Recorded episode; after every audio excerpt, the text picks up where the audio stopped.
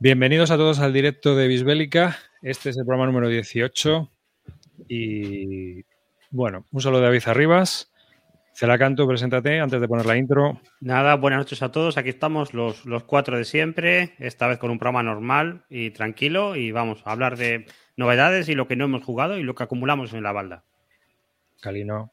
Aquí está, nuestro líder de ASL, nuestro papa, elegido por la comunidad y por el cristianismo. Aquí me Una tenéis. pregunta, ¿eres un 6 menos, ¿eres un 6-0 o un 10 menos 3? Un cero. No, no hay número a la izquierda ni a la derecha. Cero. Cero menos uno. Eso es. Pues nada, hola a todos, eh, bienvenidos otra vez aquí, a ver qué, qué golitos colamos esta noche, que sea un juego más antiguo todavía que la SL y a ser posible más rancio. Comenzamos.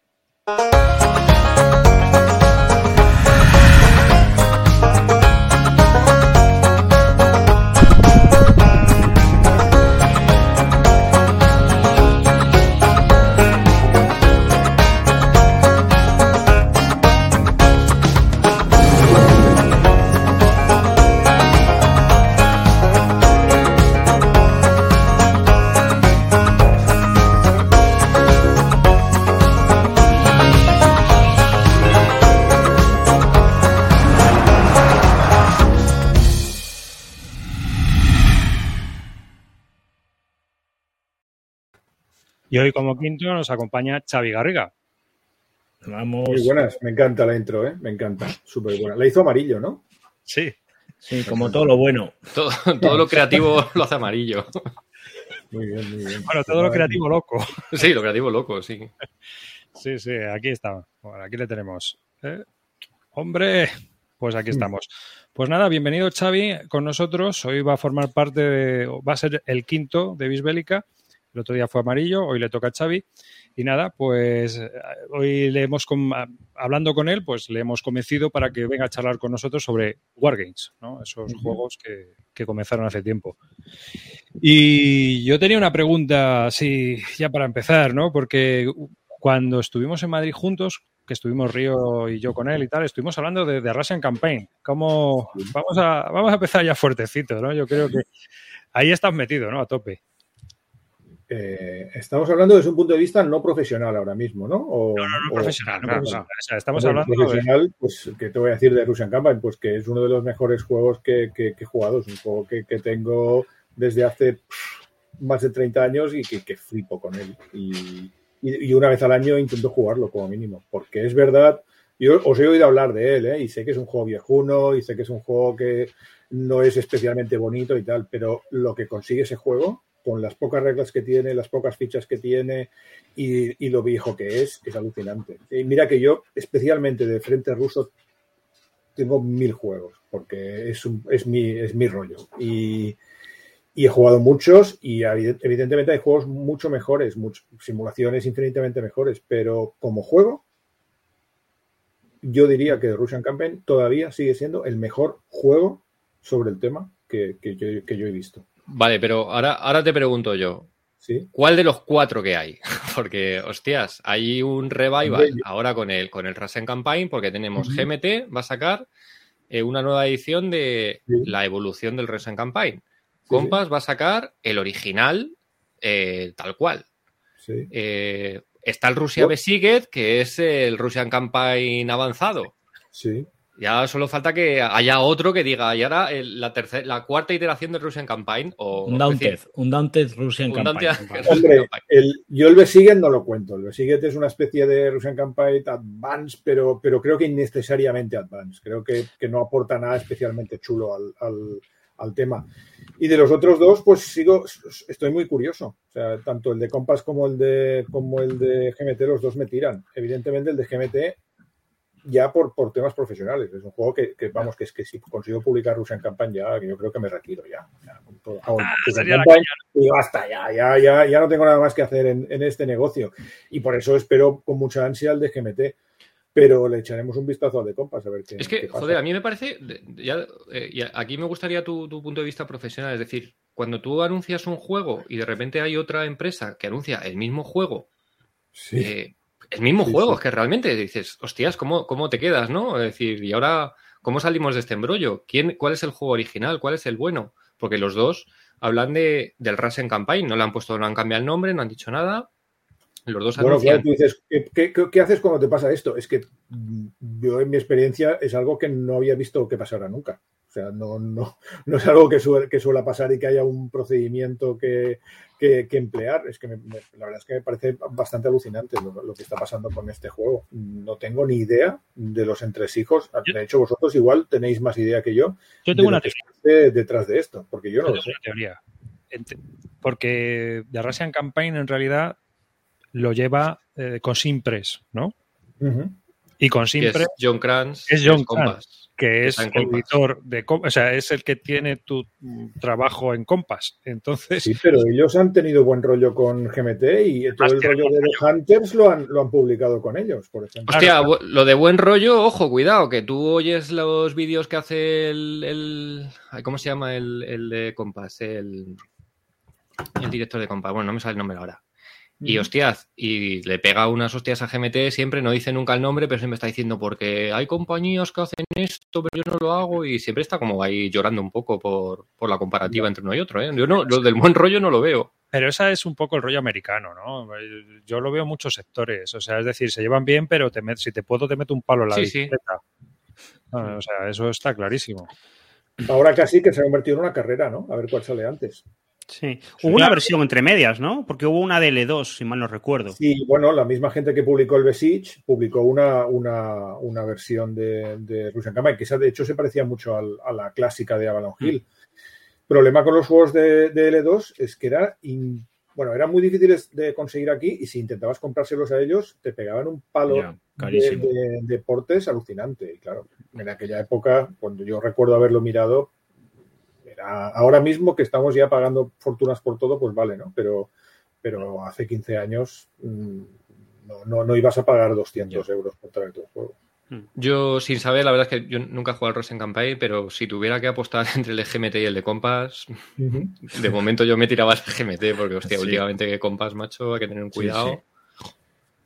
A ver, Compass es- hace cosas buenas, lo que pasa es que hace tantas, Sí, sí. hace tantísimas Claro, cosas. sí. que- yo es lo que siempre digo, nunca sabes si te va a salir o melón o pepino. O sea, Totalmente. puedes sacar un juegazo que te cagas o puede ser una mierda infecta. O sea, Hmm. es que no hay filtro. Yo el problema que le veo a Compass es que como que no hay filtro. Es decir, oye, eh, mira, mira, un juego, un wargame. Ah, sí, para adelante.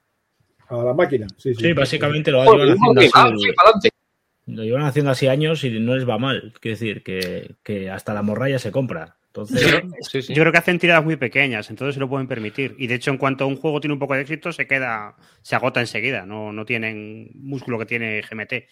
Y- Sí, pero luego hay algunos que dicen, este lo vamos a cuidar, ¿no? El Sí. Minds lo cuidan, el Brotherhood lo cuidan, mm, o sea, el, el NATO lo cuidan, hacen Sí. como de vez en cuando dicen, "Va, este sí que ahí vamos a poner un desarrollador o vamos a poner a un grafista de verdad.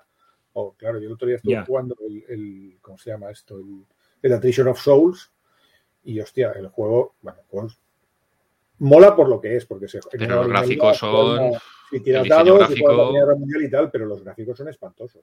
O sea, es del típico de, de- el, el- el- el GIF con el arco iris y el no sé qué, y decir, soy diseñador gráfico y esta es mi pasión, ¿no? O sea, es que dices, joder, tío, ¿cómo te pueden...? Pero luego al lado te hacen el Granada, tío, que es, que es acojonante lo, lo chulo que es. Y dices, tío, ¿cómo...? No hay una línea ahí, no hay un tío que, que ponga, como en GMT tienen a Simonich, que es el que tiene que dar el visto bueno a los grafismos. Habrá cosas que te gusten más o menos, pero hay un tío que dice, esto sí, esto no, esto hay que hacerlo...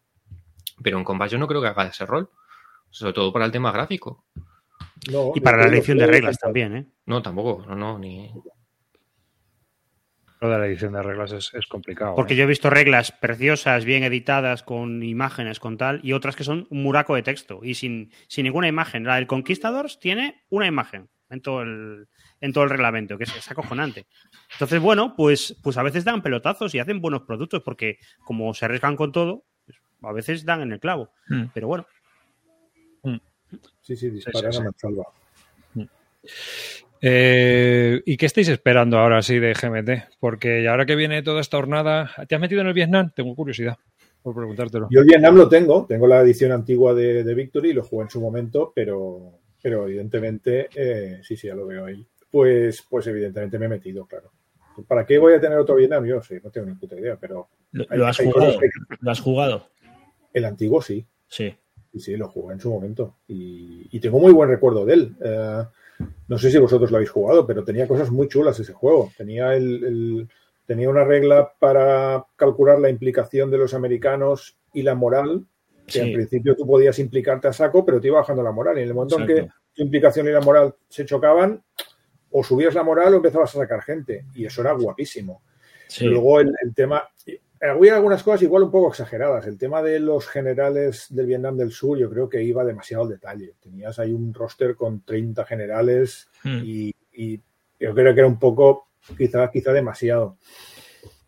Pero El, el juego en general es algo, dema- es, es algo demasiado, ¿eh? Yo creo, en general. O sea, En es un general, juego- sí, sí, sí. Se va tanto en tiempo como en escala. Es un juego ya de unas dimensiones que, que hay que saber dónde te estás metiendo, ¿eh? Yo La curiosamente La campaña Es un- sí, es uno de los es uno de los juegos de estos viejunos que yo lo he visto jugar mucho en el club. En el club Sí, sí, se siempre había algún Vietnam montado y la gente lo seguía jugando. O sea que, bueno, o sea que eso habla de que es un juego, es un juego que ha, que ha superado el paso del tiempo y que la gente lo seguía jugando. No te digo todo el mundo, porque al final es un juego que de- dedica muchísimo tiempo, pero, pero un juego que se seguía jugando en la versión antigua. Que tampoco hay tantos juegos eh, que reproduzcan toda la campaña. Yo Sí, yo es digo, verdad. estoy jugando, estoy jugando últimamente bastante al Hearts and Minds, me gusta mucho, pero no recuerdo que haya mucho más. Sí, está aquel de Rumors of War de- Compass también, pero creo que ese. lo que- Skywalker caca. Es. Eh, Mira, el de Rumors of War en, lo- en las bellotas lo, lo desplegaron, lo llevaron para jugar, al final no lo jugaron, pero lo desplegaron allí, es súper guapo gráficamente, súper chulo, pero Era creo que hace agua el reglamento de... monstruoso ese también. Bueno, pero de, de tamaño será como el de GMT, ¿eh? Será Sí, tamaño estilo. natural. Tamaño natural. A escala. A escala 1-1. Sí, más o menos. y el Pacific War, obviamente, también estamos esperando. Yo me he metido en el Pacific War y en el de Army Group Center. Mm, En eso estoy yo.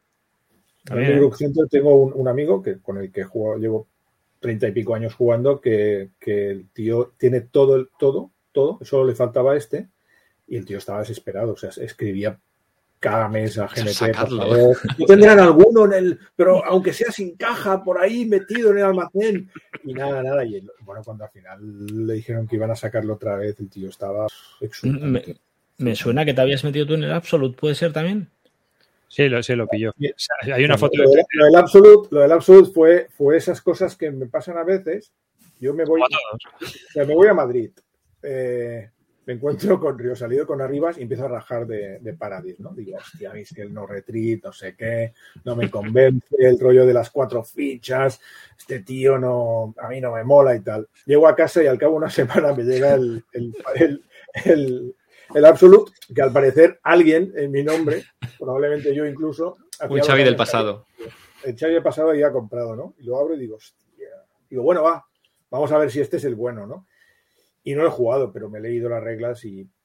mm, A mí no me ha convencido, ¿eh? Me parece más de lo mismo, me parece que el tío. Además, es que el tío va muy de guays. Y Sí. eso me molesta un poco. Y no, ¿para qué vas a poner 40 fichas cuando con 5 pues ya te lo haces y tal? Y además sin dados, que he inventado un juego sin dados. Digo, bueno, esto Ya. ya, ya también lo habíamos visto, ¿no? Y además es que utiliza un, un sistema que a mí me parece un poco un poco tramposo. O sea, es- son cuatro reglas, es verdad, eh, cuatro fichas, pero luego para añadirle cromo a son morir. 30 A mí, páginas de yo- reglas y de detallitos y de movidas que tienes que recordar.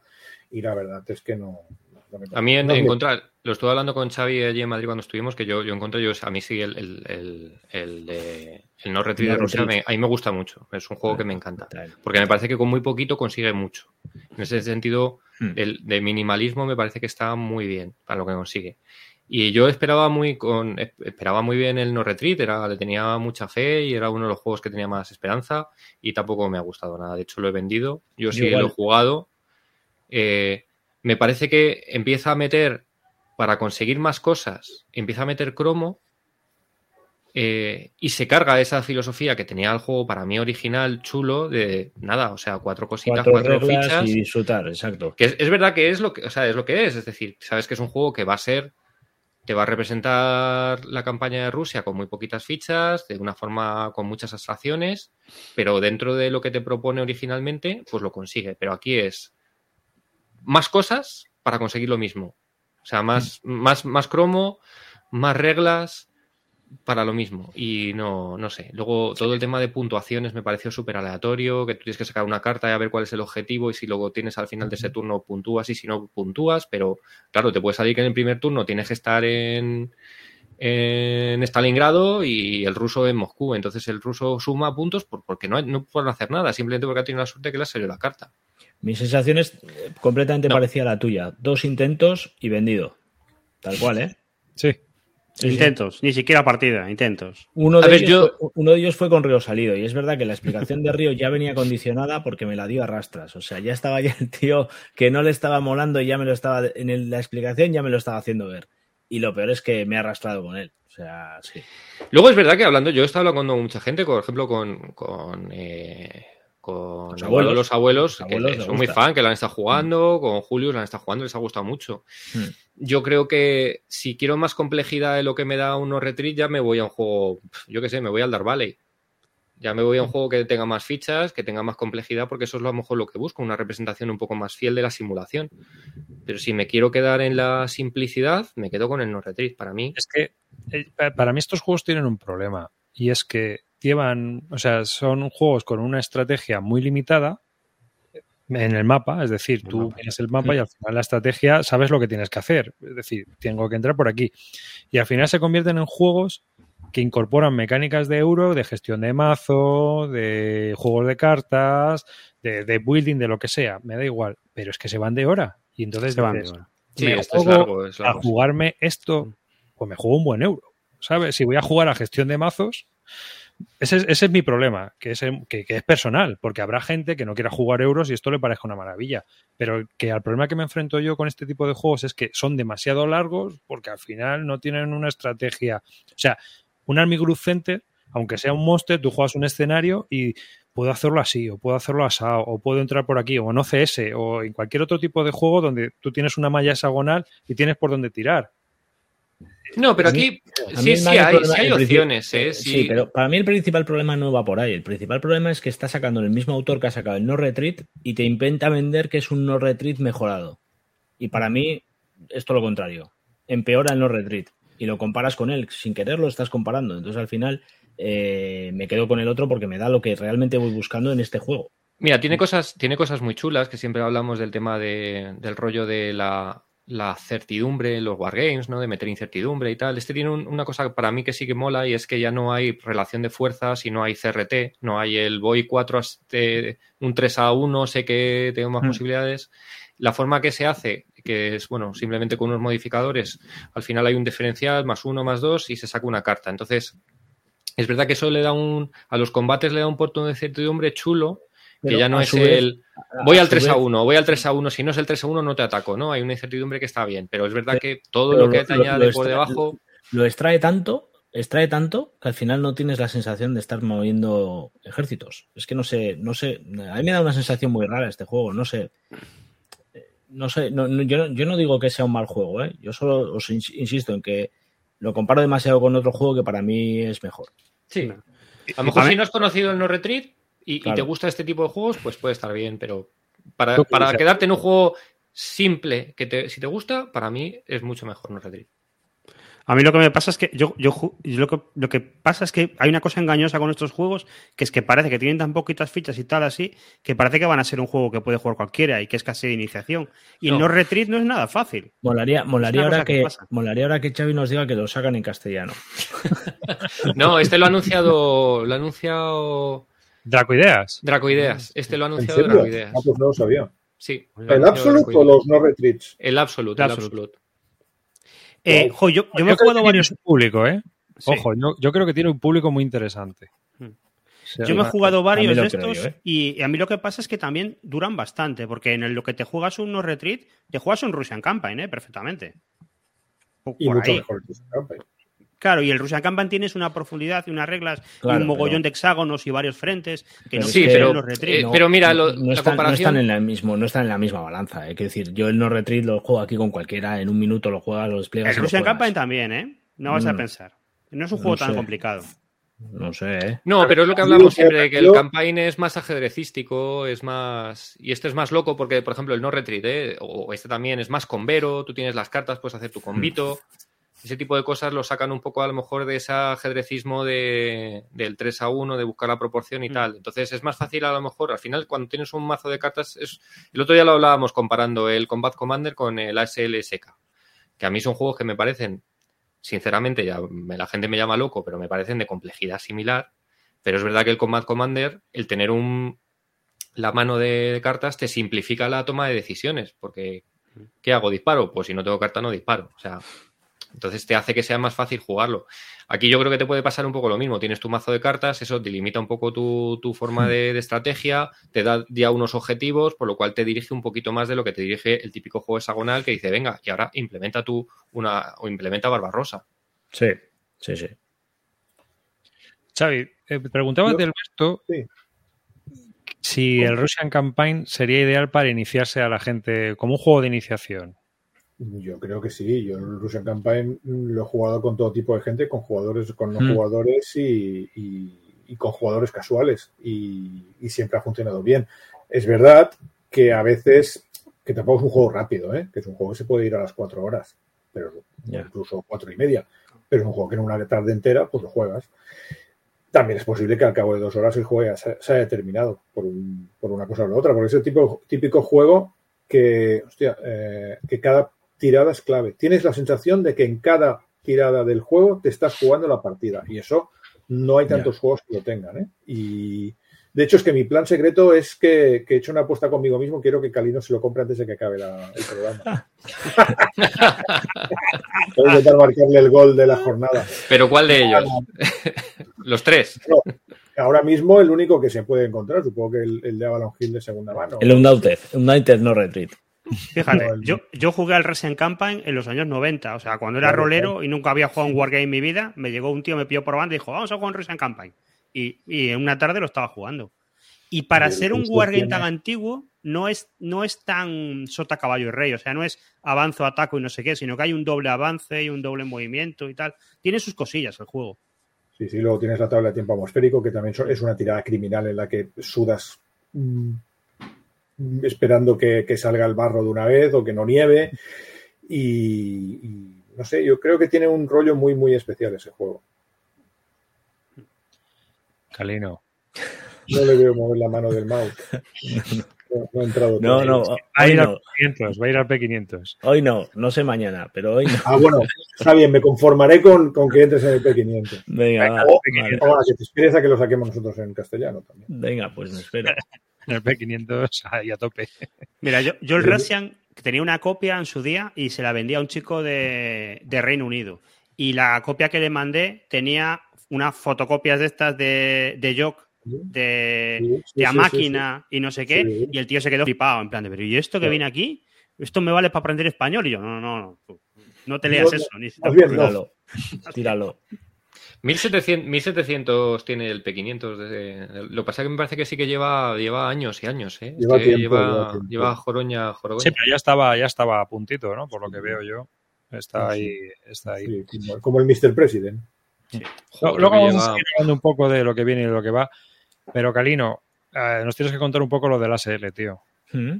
Bueno, pues, ¿qué queréis que os cuente? ¿Por dónde empiezo? Porque ha sido una locura total. O sea, Por la fase, por la fase de fuego defensivo. Volví a explicarme que, que era, que es todo culpa mía. A ver. A ver, parte de culpa tienes. Hay que decir, eh, todo esto, a mí me habían dado, yo, a ver, me habían hablado de él y tal, yo esto le he contado, pero en Essen, este hombre me atiborró a cerveza y entre cerveza y cerveza me, me fue metiendo en la cabeza ahí, a base de, de pico y pala, que tenía que probar el juego.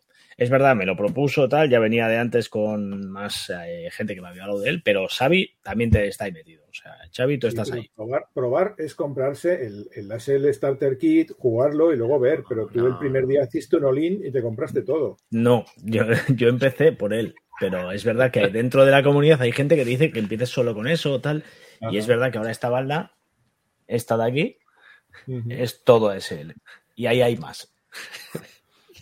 O sea que, pero bueno, que sí, que mira, Enséñalo, se- enséñalo aquí a la gente. Enséñalo, enseña el Racing Mira. Sun, que eso es nuevo. Hostia, te has El- comprado el Resin Sun. el Racing, dos Starter Kit, El Red Factories, ese no. Y aquí El tengo y- el y Bien Beyond está ahí, el Bien está ahí metido de. Está ahí bien, está ahí bien metido porque si no se me abren las cajas. Entonces tengo que meter ahí algo para que no sea.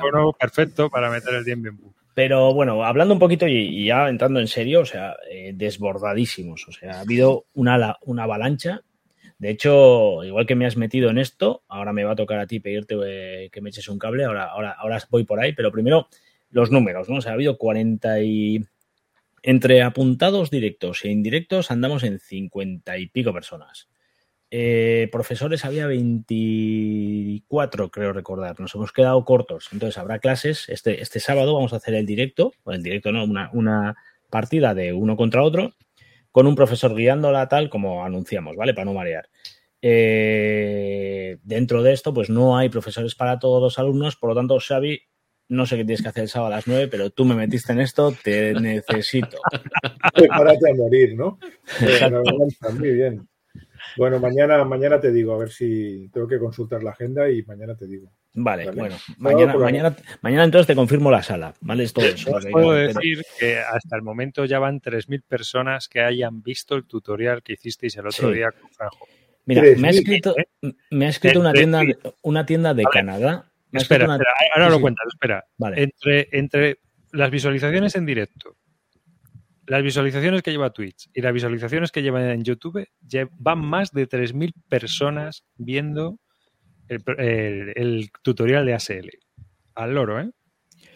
Me ha escrito una tienda de Canadá, un tío de Canadá que no conozco absolutamente de nada, que ha dado conmigo por el asunto de la Academy y me dice el tío que lleva 30 años jugando y que no ha visto una movilización tan grande de este juego en 30 años, dándome las gracias por lo que se ha hecho y por lo que se ha movido. Me ha escrito Multiman. Me ha escrito, eh, bueno, eh, por mediación de Snafu, eh, esto ha llegado a Italia y nos han pedido también a ver si podemos informar de cómo se ha hecho para ver si se puede hacer algo similar. Me está escribiendo gente para ver si hago academies de otros juegos. ya os digo que no, y adelanto que no. Si se hace una academy será una por año. Y esta es la de este año, que es ASL, y el año que viene valoraremos. No descarto que esto se haga rollo comuna, ¿vale? Que haya una votación y que entre todos decidamos a qué le damos este año. Y si me convence, lo haremos. Y si no, haremos lo que más me interesa a mí. Y quitando eso, quitando esto, pues. O lo que le interesa a Xavi cuando te vean ese. Puede ser, puede ser, puede ser. Puede ser, que yo creo que este año no voy a eso. Una cerveza, vamos, ya hemos visto que te rites rápido. Pero me, eh, ahora, eh, hablando ya de lo que está suponiendo esto, es verdad que por un lado ha sido exagerado la respuesta, pero, pero vamos, que es que tanto. Está siendo muy fácil porque ha habido mucha gente que se ha, ayu- se ha prestado a ayudar. Eh, una comunidad terrible de gente que ha cogido esto con los brazos abiertos, que le ha gustado la idea y que está apoyando la muerte. Y eso unido a que la propia casa, pues ahora mismo, eh, hoy o ayer, sin ir más lejos, me escribió uno de los responsables de Multiman para cedernos un juego para sortear entre los profesores y otro entre los alumnos. O sea que parece, sin haber pedido nada, que ellos hayan dado el, visto bueno a hacer algo así, pues ya dice mucho de lo que ellos mismos están viendo con lo que, con lo que estamos montando. Y que al final está siendo algo que, no está siendo algo con una movilización por nuestra parte muy grande, pero que a base de que a la gente le ha gustado y está haciendo ruido, pues esto se ha llegado a unos límites que a mí me ha sobrepasado por todos lados. O ha llegado un momento en el que incluso hacer las clases me estaba suponiendo un dolor de cabeza porque donde paramos con 40 se siguió inscribiendo gente y no teníamos forma de responder. Entonces al final estábamos hasta agobiados a ver cómo hacíamos esto. Entonces, bueno, pues vamos a tirar hasta donde esto llegue, hasta donde dé.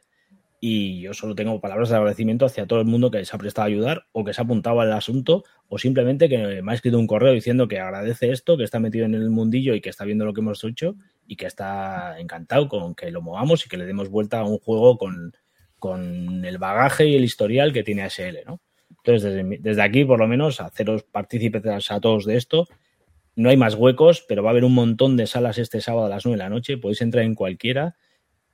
Eh, ahí, cada sala va a estar asociada a un profesor y a un número de jugadores, pero podéis entrar en cualquiera a ver y oír lo que se va a hacer ahí. eh, Veintitantas salas a la vez jugando y la idea es que esto no acabe aquí, que hagamos luego una segunda introducción ya metiendo artillerías y una tercera con vehículos y el colofón, insisto, que sea en batalladores, que nos juntemos allí los que vayamos de, de- de- de todo este tinglao, que nos conozcamos y demás y que se quieran prestar y jugar allí una partida, cada uno defendiendo un bando, todos la misma partida, algo rápido y fácil, y, y con un premio final para el equipo que gane o una copa, ya veremos, algún detalle para... Sí, uno para cada el uno. Programa, el programa académico impli- eh, implica, lo- o sea, el temario son los cuatro starter kits. Sí, Sí, la idea es esa, pero, pero hay profesores que están. eh, una de las cosas que no he sabido, eh, pues no sé si acortar o. Tampoco puedo decirle a un tío que viene a hacerme un favor a enseñarle a otro cómo tiene que enseñar. Entonces, en, la- en- en ASL me estoy dando cuenta que hay muchas escuelas de cómo se tiene que aprender el juego y hasta dónde tienes que llegar. Hay gente que entiende que el SK es una forma de acceder fácil y buena, pero que en cuanto juegas al primero sobra todo lo demás. Hay otros que dicen que jugar los cuatro ya es eh, una, una forma de acceder al, full y tal. Entonces, cada profesor va a tener su forma de enseñar. Nosotros en las salas os vais a encontrar con un profesor y ese profesor te enseñará como él considere. Pero nosotros, de cara a poder hacer vídeos y tutoriales de cómo jugar, sí que llevaremos ese, ese guion de hacer, ah, hemos hecho el SK1, haremos el SK2, el SK3 y de ahí, pues bueno, veremos hasta dónde lleguemos. Perdón, llegamos. Pero bueno, que la idea es también ver un poco la respuesta de la gente que empieza con mucha fuerza y que igual mañana ya no hay nadie más que quiera seguir en esto. Entonces, bueno, nosotros seguimos aprendiendo por nuestra cuenta y más o menos el proyecto sale de ahí. Yo estoy aprendiendo un juego en el que he visto una comunidad que se ha prestado a ayudarme un montón y he querido que ese impulso lo pueda servir para que más gente se acerque. Entonces, bueno, pues básicamente eh, no hay nada organizado que vaya más allá de aquí. A ver dónde termina. Bueno, se va viendo, ¿no? Es una, una cosa que me llamaba la atención, le comentaba a Oscar de Snafu que se habían agotado todos los productos de ASL de Starter Kit en toda Europa. O sea, que él había hecho un. O sea, había, había estado removiendo en distribución y dice, nada, he traído ya lo último que había, no queda nada más. En segunda mano ha volado todo de Wallapop y lo que queda son locos ya que lo ponen a 100 pavos. Multiman me escribió diciendo que estaba intentando eh, suplir la demanda a la, a la máxima velocidad que pueden, pero que no pueden ir al ritmo de la demanda. o sea, yo, yo de verdad que me he quedado. Todo esto Tú me sí que ser influencer, eh, tío. No, no, no. Sí, me- eh, madre para que veas. me asusta muchísimo porque yo creo que esto es la gente eh, no se está dando cuenta lo que está haciendo. Y vais a tener que fichar para The Beer News ahí, ¿eh? Sí, tío, sí, No, sí. no, no. Muy, muy loco, muy loco todo, muy loco. Pero vamos, que yo estoy encantado, ¿eh? O sea, yo cre- empecé a agobiarme y, al res- y la respuesta de la gente está siendo positiva totalmente. Entonces, bueno, hay un montón de gente. O sea, yo eh, me está escribiendo gente con dudas de reglas del Starter Kit porque van a venir el, lun- el sábado y, quieren estar a la altura del profesor. Entonces, esto me pasó con grandes campañas. Hicimos lo mismo y había alumnos que estaban mejor cualificados que los profesores. O sea, que se pusieron al tanto de cómo se jugaba el juego y, y nos dio un recital. No descarto que aquí pase lo mismo. He visto algunos de los nombres inscritos y ya te digo que hay algunos que mm, tengo serias dudas de que sepan leer. O sea, ya no te, ya no te digo que hayan venido con las reglas dadas, o sea, pero la gran mayoría eh, tiene muy buena pinta. ¿eh? Se ha apuntado Murdoch, no me digas más.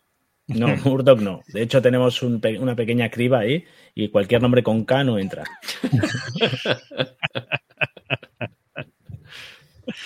Muy bien. Sí, sí. Bueno, pues hay que repasar. Claro, el problema que tenemos los, los, los que llevamos mucho tiempo jugando a ASL muchas veces es, es- es filtrar y saber qué es ASL y Hmm. qué es ASLSK y, y tal. O sea, que tendría que...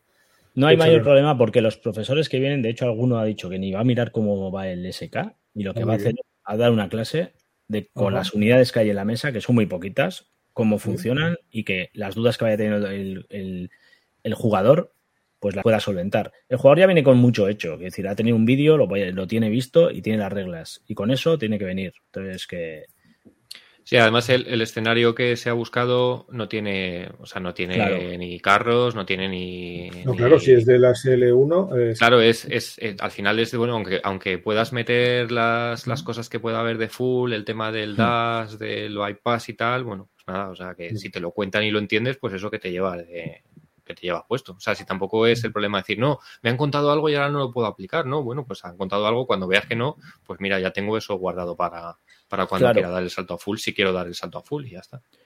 claro. Yo, de hecho, yo he echado dos partidas ya a full y, y la sorpresa es que con una persona con el control de los profesores que tenemos aquí, te guioniza y te sabe gestionar lo que estás aprendiendo, te digo que no es más complicado que cualquier juego que te puedas echar a la espalda. O sea, tenemos ya esas siglas asociadas a algo inescalable, eh, impenetrable y durísimo. Y creo que es mucho más factible jugar a esto con un tío que te lleve de la mano Hombre, claro, que en sí. muchos juegos, aunque se te siente delante un tío, no lo vas a pillar. O sea, así de simple. Esto es asequible y se puede jugar. Y lo voy el sábado lo veréis. Mira, una, una pregunta, Xavi. Cuidado, Eh, cuidado. Voy a, voy a decir una cosa. Hay gente que está ahí a puntito de entrar en el P500 de GMT, de, de Russian Campaign, aquí ahora mismo en directo. O sea, yo no me lo pensaría. Yo entré, después de charlar con Xavi en Madrid, yo me metí directamente y ya me digo, venga, va, ya de perdidos al río. Bueno, eso y otras cosas, pero, pero en principio ya hablaremos. Pero en principio yo me metí. mira, ¿No, no lo jugaste nunca este, David? No, yo este no lo he jugado, macho. Fíjate. Lo he visto, ¿eh? Pero no lo he jugado. No. Es que para mí es un clásico, siempre ha estado ahí. Ujú. A raíz de lo que estaba diciendo Calino de la dificultad de SL, y voy a aprovechar que Xavi ha jugado al que para mí es el juego, el wargame que más complejo que yo me he enfrentado nunca. ¿Cómo comparas ASL con Fighting Wings en cuanto Ah. a complejidad? Me encanta hablar de Fighting Wings. O sea, es, es- es- es uno de mis temas favoritos. Eh, mira, es que mi- me voy a remontar un, un- un pelito para atrás. Mi primer wargame, y creo que todavía sigue siendo el wargame que he jugado más veces, y es posible que me muera sin haberlo sobrepasado, es Air Force. O sea, fue el primer, el primer juego que, que compré y he jugado, no voy a exagerar, más de 300 partidas a Air Force porque en el grupo en el que jugábamos, pues el tema de los aviones era una, era una chifladura y nos, nos volvía locos. Sí, esa edición la tengo. Tengo la de la de Avalon Hill, pero luego más adelante, como me chiflaba el juego, esta es la, la primera, este es el primer Wargame que tuve. Y, y luego me compré la edición que has puesto hace un momento, que es la de Battle Line, que, que Battle Line era una empresa que tenía un montón de buenos juegos y luego se, la- se los vendieron a, a Avalon Hill.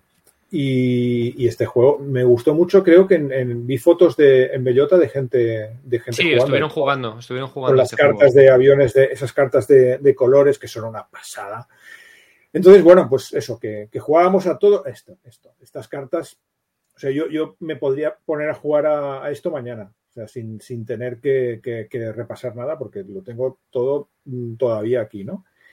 Y no sé si habéis jugado a esto. No. Esto- yo no. esto es- A mí, esto mira, me lo regaló, me lo regaló un amigo eh, que lo tenía por casa, que no lo utilizaba, no lo había jugado, y me dijo, toma, que como sé que te gustan los aviones, me regaló esto y el módulo de, de Downlens, el del Pacífico. Y ahí los tengo para ver en algún momento meterle mano y jugar. Yo lo juego hace una vida. Pues échales un vistazo, porque, porque no, es- no es un juego especialmente complicado, de verdad, y, y es, es como aprender a volar. O sea, tienes la sensación de que estás, estás jugando. Pues bueno, pues esto, que era súper guapo y que le dedicamos muchísimas, muchísimas jornadas, vendría a ser como, respondiendo a la pregunta que me has hecho, ¿eh? sería como Combat Commander. Entonces, sabes jugar a Combat Commander, te encanta, te lo pasas muy bien, pero luego Fighting Wings es ASL. Y entonces es Uy, Eso sí que es un reglamento muy complejo, muy complicado, porque te mueves por. te- ya no solo te mueves por las caras de los hexágonos, sino que te mueves por las aristas, tienes muchas más probabilidades. Puedes incluso no moverte, eh, porque Sí, te sí. estás moviendo solo en la vertical. O sea, tienes que hacer un ejercicio mental muy, muy especial para jugar a Fighting Wings. Yo he jugado a Ashton Spitfire, he jugado a Over the Reich, el Whistling Death lo tengo, pero no lo he jugado, y también tengo el, el de los rusos, que lo compré hace poco, y tampoco lo he jugado. Pero los dos primeros, Ashton Spitfire y, y Over the Reich, sí que los he jugado, les, les he dado mucha caña. Incluso he jugado también eh, Air Superiority y Air Strike, los, los de guerra moderna, y, y, hostia, son muy chulos. Pero. y, y- Pero y- si lo comparas con lo comparas con ASL, tú, tú que le has dado a los dos, si lo comparas Sí. con ASL, ¿cuál te parece más complicado? Yo creo que es más complicado ASL, porque eh, en ASL tienes la sensación de que tienes que estar siempre leyendo y releyendo y volviendo a leer y, y, hostia, y espera que en este escenario aparece un tipo de terreno que no habíamos visto nunca o aparece un tipo de vehículo que no habíamos visto nunca y hay que aclimatarse a él y, y siempre tienes que estar estudiando. Con, en- con Fighting Wings yo creo que es diferente. Fighting Wings requiere un esfuerzo brutal, pero una vez lo haces, ya está. A mí lo que me parece es sabes que que- concep- conceptualmente es más complicado Fighting Wings, lo que te enseña, los conceptos me parece mucho más complicado visualizarlos y, y a- que, te, que te peguen en la cabeza de cómo tienes que reflejar eso luego en volar el, el avión. O sea, me parece muy complicado decir, bueno, vale, ya sé lo que puedo hacer, los giros hacia arriba y ahora qué cojones hago. ¿Cómo, cómo, cómo funciona esto? Para los que no hemos jugado nunca, ¿por qué, por qué tiene esta complejidad este juego? ¿Qué, qué, qué cosas tiene que te vuele la cabeza, como dices tú? Que tiene un eje de, ar- de arriba abajo. Eso es lo que. Bueno, pues eso, que el movimiento, claro, tiene, tiene, tiene, tiene, el, tiene un eje ah, muy, muy, muy 3D, es decir, tú puede ser que hagas tu movimiento totalmente en, en horizontal y lo visualices en el mapa perfectamente, pero también es posible que, que, que como haces unos cambios de altura mm, importantes, pues no, no lo veas o, o solo muevas un hexágono y todo el resto de la velocidad y la energía es básicamente gastar energía. Puede ser que Mm. toda la energía la estés gastando en depla- desplazamientos verticales y entonces esto es, es, es- es complicado de, de visualizar en tu ¿Cómo, cabeza. cómo- y cómo se visualiza eso en el tablero? ¿Cómo, cómo se representa eso en el tablero? En el tablero Bueno, tienes, tienes la una hoja de control, sí. entonces pues vas Vale. gastando- Vale. David, mira, David ha puesto antes una. eh, ha puesto unos daditos que marcan un poco lo que es el alabeo del avión. Eh, eso sería la, representación, pero al final tú en el juego tú eso lo ves como la típica counter en, en plano, sí, ¿vale? sí, sí, sí. Esos daditos que ha puesto antes David, eso es lo que se supone que lleva. Aquí se ve mucho más, pero bueno, cuando estás jugando la versión de cartón, tú digamos que la posición del avión en cuanto al giro que tiene, la inclinación, etcétera, va reflejada en una hoja donde tú llevas apuntado cuál es su aspecto con respecto al, eje y cuánta energía lleva y qué velocidad lleva, ¿vale? Entonces tú cuando te muevas lo que tienes que decir es cuánta energía, cuánta gas le das al motor. Eso te aporta una serie de energía según la tabla del- de la energía por la altura del avión.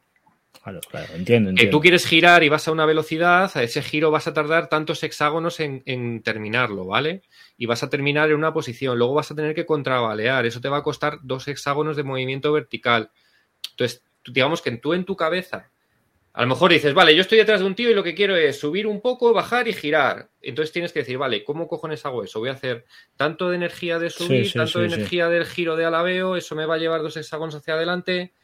Es muy, com- es muy complejo. Joder, si, si- si es más fácil llevar el avión. Todo, esto que Río, eh, Air Force lo hace también, pero de una manera mucho más sencilla. Es decir, mm, es mucho Mm. más fácil interiorizar y visualizar lo que estás haciendo porque realmente el movimiento es, es- es más visible. Sí, sí.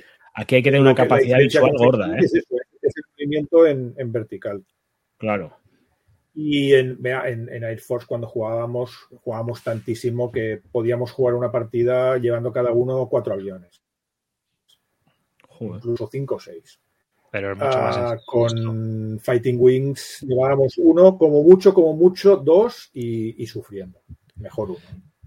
¿Y el Buffalo Wings es asequible, que es el que parece más facilillo? Yo No lo he sé, jugado. No, no, no conozco. Yo sí lo he jugado y es, eh, es bastante más asequible. Digamos que sería la SLSK de ASL. Porque el, eh, te, corta, Hmm. Te, te quita un montón de cosas de lo que es el vuelo Obvio. de Fighting Wings como tal. Entonces, bueno, es mucho más sencillo la hora. Pero bueno, esa, esa complejidad visual de, de la tridimensionalidad la sigues teniendo que, que hacer, pero es mucho más sencillo. Bueno, hay el tema de, de Gs invertidas. Cuando giras en G invertida, pues tiene una serie de implicaciones. Eso, todo eso se quita, por ejemplo. Entonces, bueno, es más, es más sencillo. Yo solo voy a decir una cosa, no soy de aviones. Ya, lo- ya te lo está- ya te lo estás pillando, ¿no? Es la frase, la frase que más me han dicho desde el último mes es no soy, no eres de tácticos. ¿Y ¿Ya tienes? Tropecientos. En un mes, ¿eh? Bueno, eh, se están acercando, llevamos casi una hora de programa, pero lo voy a comentar ahora. El próximo programa vamos a sacar, o esperar que tengo aquí el banner. A ver, aquí. QR para votar los premios Barton 2021. Hemos decidido que vamos a hacer unos premios que van a ser los premios Barton, ya que es la persona que más ha apostado por la muchachada flipada y los Wargames durante el año 2000 y, qué mejor manera de honrar eh, todo esto. ¿no? Entonces, hemos creado un formulario ya para los votos del público. A ver, que tengo que enviarlo. Voy a colocarlo ya en el chat también para los que estéis aquí. Y es. A ver, que siempre me tengo que liar aquí un poco, pero bueno, ya está. Y ahí vais a ir pudiendo votar vuestros premios. Uy, va, se ha caído. Se nos ha caído Xavi. Los premios Barton 2021. Así que podéis ir rellenando el formulario. Llevo una pequeña encuesta también para conocer un poco mejor a la audiencia. Y todo esto, pues tenéis 15 días hasta que, pues ya está, saquemos los premios aquí en directo y hablemos un poco de, todo ello. Obviamente intentaré editar el programa lo antes posible para que toda la gente que esté en YouTube y en audio lo pueda, lo pueda oír. Así que eh, ahí está. Eh, los vamos a dejar aquí un rato, a ver si va entrando Xavi y, y lo vamos viendo. ¿Vosotros ya tenéis algún preferido o no habéis todavía mirado? No, yo la verdad es que todavía no he No pensado. lo hemos mirado. Yo le iba a decir a, Cali- a Calino que yo también era de los de que no soy de tácticos y ya que hay otro que... Di, di cuál es. Eh, este es un juego de la serie TCS, también de nuestro querido Dinesi, creador de BCS, OCS y todos los juegos con tres siglas, todas las series. Y bueno, es un táctico, eh, un poquito de una escala un poco más, más grande que, que ASL. Y lo que es interesante que me llama la atención este juego es que es la batalla de Krasnivor, que es una de las batallas donde participó eh, la, la Legión Azul en, en Rusia, ¿no? Entonces, bueno, es, es el único juego que yo conozco que refleje la- una partici- participación española como tal en, en la Segunda Guerra Mundial en, en juego dedicado como tal, ¿no? Que haya alguna unidad. Sino, entonces, bueno, me, me llamaba, siempre me ha llamado la atención y lo pillé hace poco de segunda mano y, y aquí se ha venido para casa. Muy bien. Tope. Y bueno, ya adelantamos también que hoy vamos a, a ver, que tengo aquí 200. Mira, ya ha vuelto Xavi.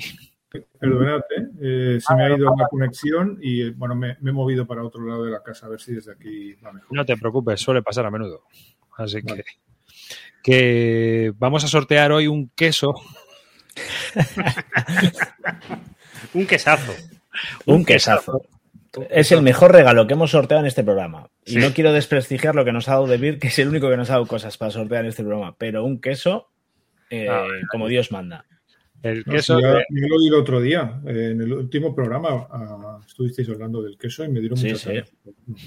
Sí, sí. el buen pues, pastor de Oropesa, ¿eh? A este queso lo vamos a sortear ahora mismo. Esperar que voy a ver si quito el cartelito y pongo aquí esto. Para cuando pongamos, eh, vamos a poner eh, de hashtag eh, almohadilla queso. Bueno, pues con almohadilla queso os podéis llevar un queso hoy en directo, todos aquellos que estéis aquí, un queso de Abuten como estos. A ver, voy a poner unas fotos. Para los que estéis en directo, veis las fotitos de un queso de Oropesa de uno de nuestros oyentes que está encantado y que, bueno, aquí que nos de Marcos. reseña, hacernos una pequeña reseña. Yo, me he comido, yo todavía no me he comido el tuyo, pero estoy a punto, ¿eh? Yo me he comido desde la última, el último episodio que me había comido ya el mío y el de y el de El Roy. mío. Me he comido otro entero y ya tengo que pedir otro. O sea, voy a queso por semana, tío. Yo, yo lo que me has mandado lo lo- Eso que todavía no estoy recopilando, voy a darle a recopilar porque veo que toda la gente. Venga, vamos a recopilar, empezamos a recopilar. Venga, ya lo podéis poner. Hala. yo he ido repartiendo lo que me mandaste entre la gente con la que suelo jugar Wargames y les he ido diciendo, ala, una cuña de queso, estos son los dividendos del podcasting, toma, tu queso, tu queso. Y, to- y todo el mundo me dice que es estupendo, que a ver cuándo tiene la web montada para, para pedir. Ah, que veo que ya la tiene ahí mejor, ¿no? Sí, pero bueno, mira, ahí te puedes pedirlos en el, en el correo y en el, en el teléfono. Le llamáis y si queréis, pues le pedís. Y Mar- Marcos, que fue el, el- el chico que se Eso acercó y nos lo dio, y nos dijo, no, no, me llamáis por teléfono, yo, yo lo gestiono. Claro, Así ahí, que- pues eso. Queso de oveja artesano de Oropesa, chavales. ¿Eh? A tope. Bueno, mientras mientras vais poniendo lo del queso y tal y vais entrando, luego lo, luego lo sorteamos, pero que vaya entrando la gente y que vaya, vaya haciéndolo. Que una cosa, siguiendo un poco, un poco con el pequeño guion que yo me he marcado aquí, yo hace tiempo vi un tuit tuyo en el que ponías que te habías llevado la última copia en distribución del Fears of Fire Sí, de Europa. Y eso es culpa vuestra, creo, ¿eh? Eh, ¡Gol! Sí, sí, calentasteis el morro en un, en un programa hace cuatro o cinco programas, quizá más, no Mm. sé. Y, y fui a. Fui a. Bueno, aparte, te- yo tengo un amigo que, que fue mm, uno de los desarrolla, bueno, desarrolladores, estuvo en, en todo el proyecto de Fields of Fire, que sale en, los créditos, que es Miguel Antón. Y él siempre me estaba calentando el morro también, pero vosotros creo que disteis el, el golpe final. Entonces me acerqué a Snafu y tenían uno de la, de la primera, bueno, o sea, la segunda edición de la primera, del, del, del Volumen primer juego. uno. Y del volumen 1. Y me dijeron, sí, sí, esto, esto ya no se encuentra, ¿eh? así que aprovecha. Y aproveché, me hice con él y, y súper contento. Y de hecho estos días llevo un mes con él. ¿Has jugado la primera campaña o algo? ¿O has jugado Eh, Normandía? he empezado, he jugado el primer escenario de la, de la campaña. O sea, es un reglamento durillo. Me, he tenido que leer- me lo he tenido que leer tres veces directamente. Y eso que son 60 páginas. Pero me he leído las 60 páginas Sí, tres veces. Me he visto los vídeos de Agustí y, y la semana pasada me, me hice el primer escenario. Me partieron la cara porque empezaron a salir minas y artillería y, de Hmm. todo. Cuando lo hace Agustí parece fácil, pero cuando lo intentas tú no, no, es, no es tan fácil para nada. Y, y desistí. Y entonces esta semana, ah, este fin de semana lo montaré y voy a intentarlo otra vez. Pero la verdad es que es chulo, es, es, es, es, es complejo, pero, pero, pero está, está bien. Tiene, Yo tiene a toda la gente que lo tiene os recomiendo que leáis los dos artículos de la C3I, el 32 y el 33 de Ben Hull sobre cómo aplicar la doctrina americana en el juego. Sobre todo el Porque- segundo artículo, porque el primero habla sobre el tema de las armas, pero el segundo es el que habla de cómo, de cómo organizarlo y, y te da muchas pistas de cómo jugarlo bien. Claro, porque, porque yo hacía la doctrina, pero la dividía por equipos y él lo hace, lo hace por escuadras. Mm. Entonces, Mm. eh, realmente es como hay que jugar. Es como hay que Agustí jugar. sí lo hace por equipos, me parece. Claro, claro, pero, pero por ejemplo Ben Hull no recomienda hacerlo por equipos. Entonces, él te va diciendo cómo hacerlo para que el juego vaya fluyendo. Y está guay porque vas consiguiendo objetivos y además tienes, sigues teniendo un montón de decisiones que tomar, porque para empezar tienes que decidir qué pones en reserva, qué haces con la V, la doctrina de nube que haces, Sí, sí, sí, sí. a quién avanzas, dónde colocas las armas pesadas, cómo colocas. O sea, tienes un montón de decisiones que hacer, incluso sabiendo ya cómo es la doctrina para aplicar. Luego había oído que el juego estaba muy mal explicado y que dejaba muchas cosas al azar y tal, y honestamente a mí no me lo ha parecido. O sea, a mí me parece un juego complicado, me parece un juego que tiene muchísimo reglamento y, y que es complicado de meterse con él. Pero luego, no sé, no, a mí me parece que está todo A mí la sensación no, claro. no es que deje cosas al azar, sino que la casuística que se puede generar en la partida es tan enorme que creo que muchas veces, y eso yo lo he vivido con, por experiencia, no viene reflejado en el manual cómo afrontarlo. Entonces, es, es una de las cosas que siempre decimos los que lo jugamos, que al final acabas aplicando el sentido común. Sí. Es decir, vale, pues tirar. se ha dado una situación en la que hay un búnker, y pero yo estoy en vez de enfrente, estoy al lado, pero el búnker está Hmm. mirando al frente.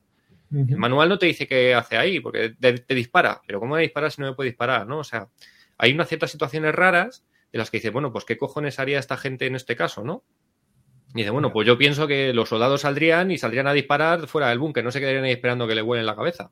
Y si bueno, dudas, pues yo, yo lo implemento así. Es, y es si mi forma un poco de tirar adelante. posibilidades, sacas una carta y lo que haya salido de Sí, la carta.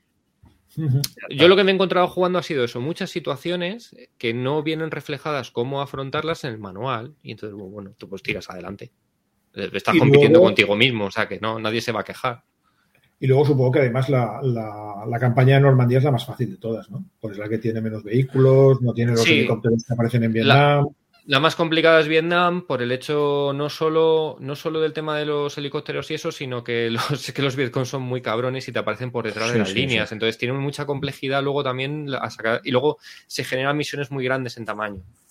Mientras que en las de Normandía más o menos pues son tres, o sea, son cuatro a lo mejor columnas y no sé, pero luego tú ves las del Vietnam y es que quedan... Otro de los problemas que tiene el segundo juego es que cuando empiezas a jugarlo, si no has jugado al primero y empiezas con tu primer juego en el, en el 2, El volumen 2. el volumen 2, eh, lo normal es que si no sabes nada, empieces por el primer escenario que te plantea el juego. Y el primero, estás en Pereliu, en un desembarco. El desembarco te obliga a hacer una serie de reglas que están orientadas hasta prácticamente el turno 5, en el que tú ya estás en comunidades en la playa y te han llegado ya tus líderes. Entonces tienes muy poca capacidad de decisión y hasta que consigues entender cómo funciona el juego, como ya tienes unas reglas marcadas que te exigen cómo entrar, tus unidades van muriendo la- antes de llegar a la arena y al igual hasta la quinta partida no empiezas a tener capacidad de decisión, porque no tienes unidades que hayas podido desplegar y hayan podido llegar a la playa. ¿Es, es esto? Eh, ¿Es esta foto que estamos viendo? No, Es- eso es Corea, yo creo. Eso es Esto Corea. no es- porque esto es enorme, esto es 4x5. Es un... Sí, sí, sí. Y Vietnam, y Prepárate. Vietnam puede ser más grande, ¿eh? Ostras. Sí, sí, sí. De hecho, Peleliu es un 4x4, diría, ¿eh? Ahora sí, 4x4. Sí, Normandía es 4x4 hasta no sé qué misión. Hmm. o sea que- Normandía es muy amigable y creo que el que están haciendo de las Ardenas tiene pinta de que también va por ese estilo. La idea de las Ardenas yo creo que era esa, ¿no? Acercar un poco el juego al, al gran público. Sí, pero es lo que dice, es lo que dices tú, Kof. Este, este, es- eh, el FOV 2 no crece, no es como el 1. En este, el escenario está planteado desde origen y no te amplía la- los horizontes. Te quedas con lo que tienes del despliegue inicial. Co- eh, no te va a salir más espacio del que ya tienes. El mapa es el que sale. Mm. Así como Bueno, en el pero 2, igualmente el juego vale la pena, ¿no? O sea, vosotros sí, sí, sí, sí. mucho, mucho, mucho. Sí, yo creo que sí. Además que es que se, se montan unas situaciones, es que se montan unas situaciones muy peliculeras. Es muy narrativo y, y Es muy es, y es narrativo. muy distinto también. Yo creo que eso siempre merece la pena. Y eh, aparte de que sabes que vas rellenando la hojita Sí, y al sí. final pues le pones nombre, te, te muere el sargento, me cago en la leche, ha muerto Johnson. No, o sea, yo qué sé, le vas Sí, yo tengo una- otro amigo que, que lo dejó de jugar porque se deprimía el hombre. Se deprimía porque se le moría la gente y lo llevaba fatal. Es difícil, sí, es difícil. No, pero mirar, mirar en serio, mirar lo del C3I del 33, que viene en el artículo de 33. School, y ahí, ahí te explica muy bien, te explica muy bien cómo hay que dividir las secciones y cómo, cómo ir avanzando y qué es lo que tienes que hacer para, para intentar conseguir las misiones. Para, para la gente, para la gente que se quiera acercar, eh, se creó en su momento un grupo de Telegram también eh, que está bien para que la gente pueda ir a llorar sus penas y poner sus dudas. Y, y bueno, pues es un grupete majo de gente que lo, lo está jugando y que, y que va planteando también dudas y tal. O sea que si os queréis acercar a ello, pues tenéis también ese recurso. Sí, espera que, que saco el banner. A mí una cosa que al, al respecto es una cosa que hemos hablado, que hablamos con Calino alguna vez de hacer con Alain, es que nos gustaría jugar este juego eh, a modo coopera- cooperativo, es decir, es un juego solitario, pero es un juego que se presta a jugarlo varias personas, cada uno cogiendo una, un pelotón y, y con alguien dando las órdenes y que cada uno intentando buscarse la vida dentro de su... Yo lo he jugado con Alain así, ¿eh? ¿Lo has Y- jugado? Sí, y la verdad es que es una vuelta de tuerca, el juego te da las mismas sensaciones y, y sí que sí que está logrado. Además, como puedes utilizar las mismas órdenes que te dan los líderes para utilizarlas de la misma manera con los jugadores, pues es una forma en la que puedes enfocar la partida ya directamente con las mismas reglas del juego, que no tienes que cambiar nada, vamos. Para mí está guay, es una forma más de jugar. El juego, en cualquier caso, es solitario. ¿eh? Esto es un apaño que se puede jugar un día, una vez, incluso para aprender con algún compañero, pero, pero en solitario esto es una, una locura. Me lo puedo imaginar. Sí, sí, puede tener su rollo jugarlo, jugarlo en grupo. Bueno, yo creo que vamos a sortear el queso, ¿no? Venga, dale. Espera, que tengo que poner la pantallita, no sé qué. ¿Sabes? O sea, esto tiene su proceso. Bueno, ¿queréis apuntar alguno más? Acordaos, espérate. Marca. Ay, señor. Esta, esta foto, por ejemplo, que está puesta, que es, es lo de es Vietnam, es Hue, esto ya sí que es un chocho importante. ¿eh? Cuando llegas a esta sección del manual dices, hostia, aquí os habéis quedado corto en la inscripción, ¿eh? dos páginas explicando cómo funciona esto y esta parte sí es muy compleja.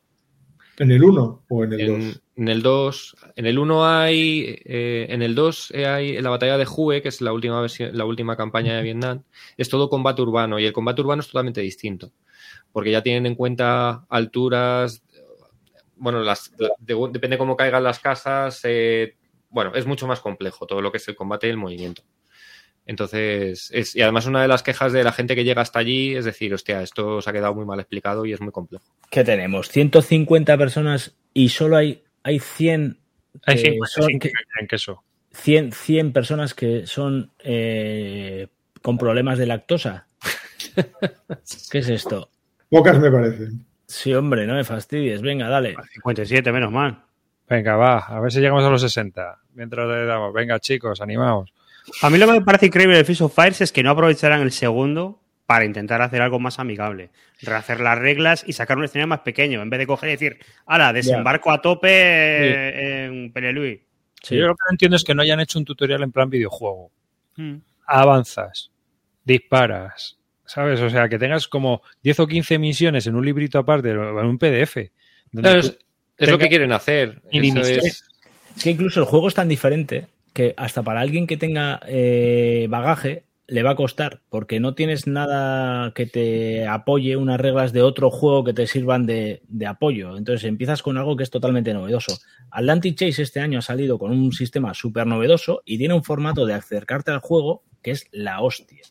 Ahí, ahí va, ese, ese es el ejemplo que iba a poner yo, claro. Si le dieran el, el- el- la redacción del reglamento al, a, Jeremy White. a Jeremy Mm. White mm, del Fields of Fire, podría hacer una maravilla, porque sé, lo, de, lo del Atlantic Chase es alucinante. Sí, es una pasada.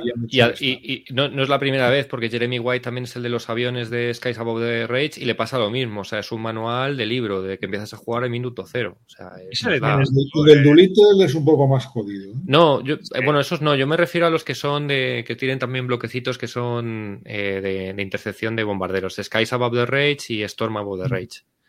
Y le pasa lo mismo. O sea, es el típico manual que empieza y dice, venga, va, ponla tal, eh, va a pasar esto, saca la carta, va a pasar. O sea, te va explicando mientras juegas. Es un.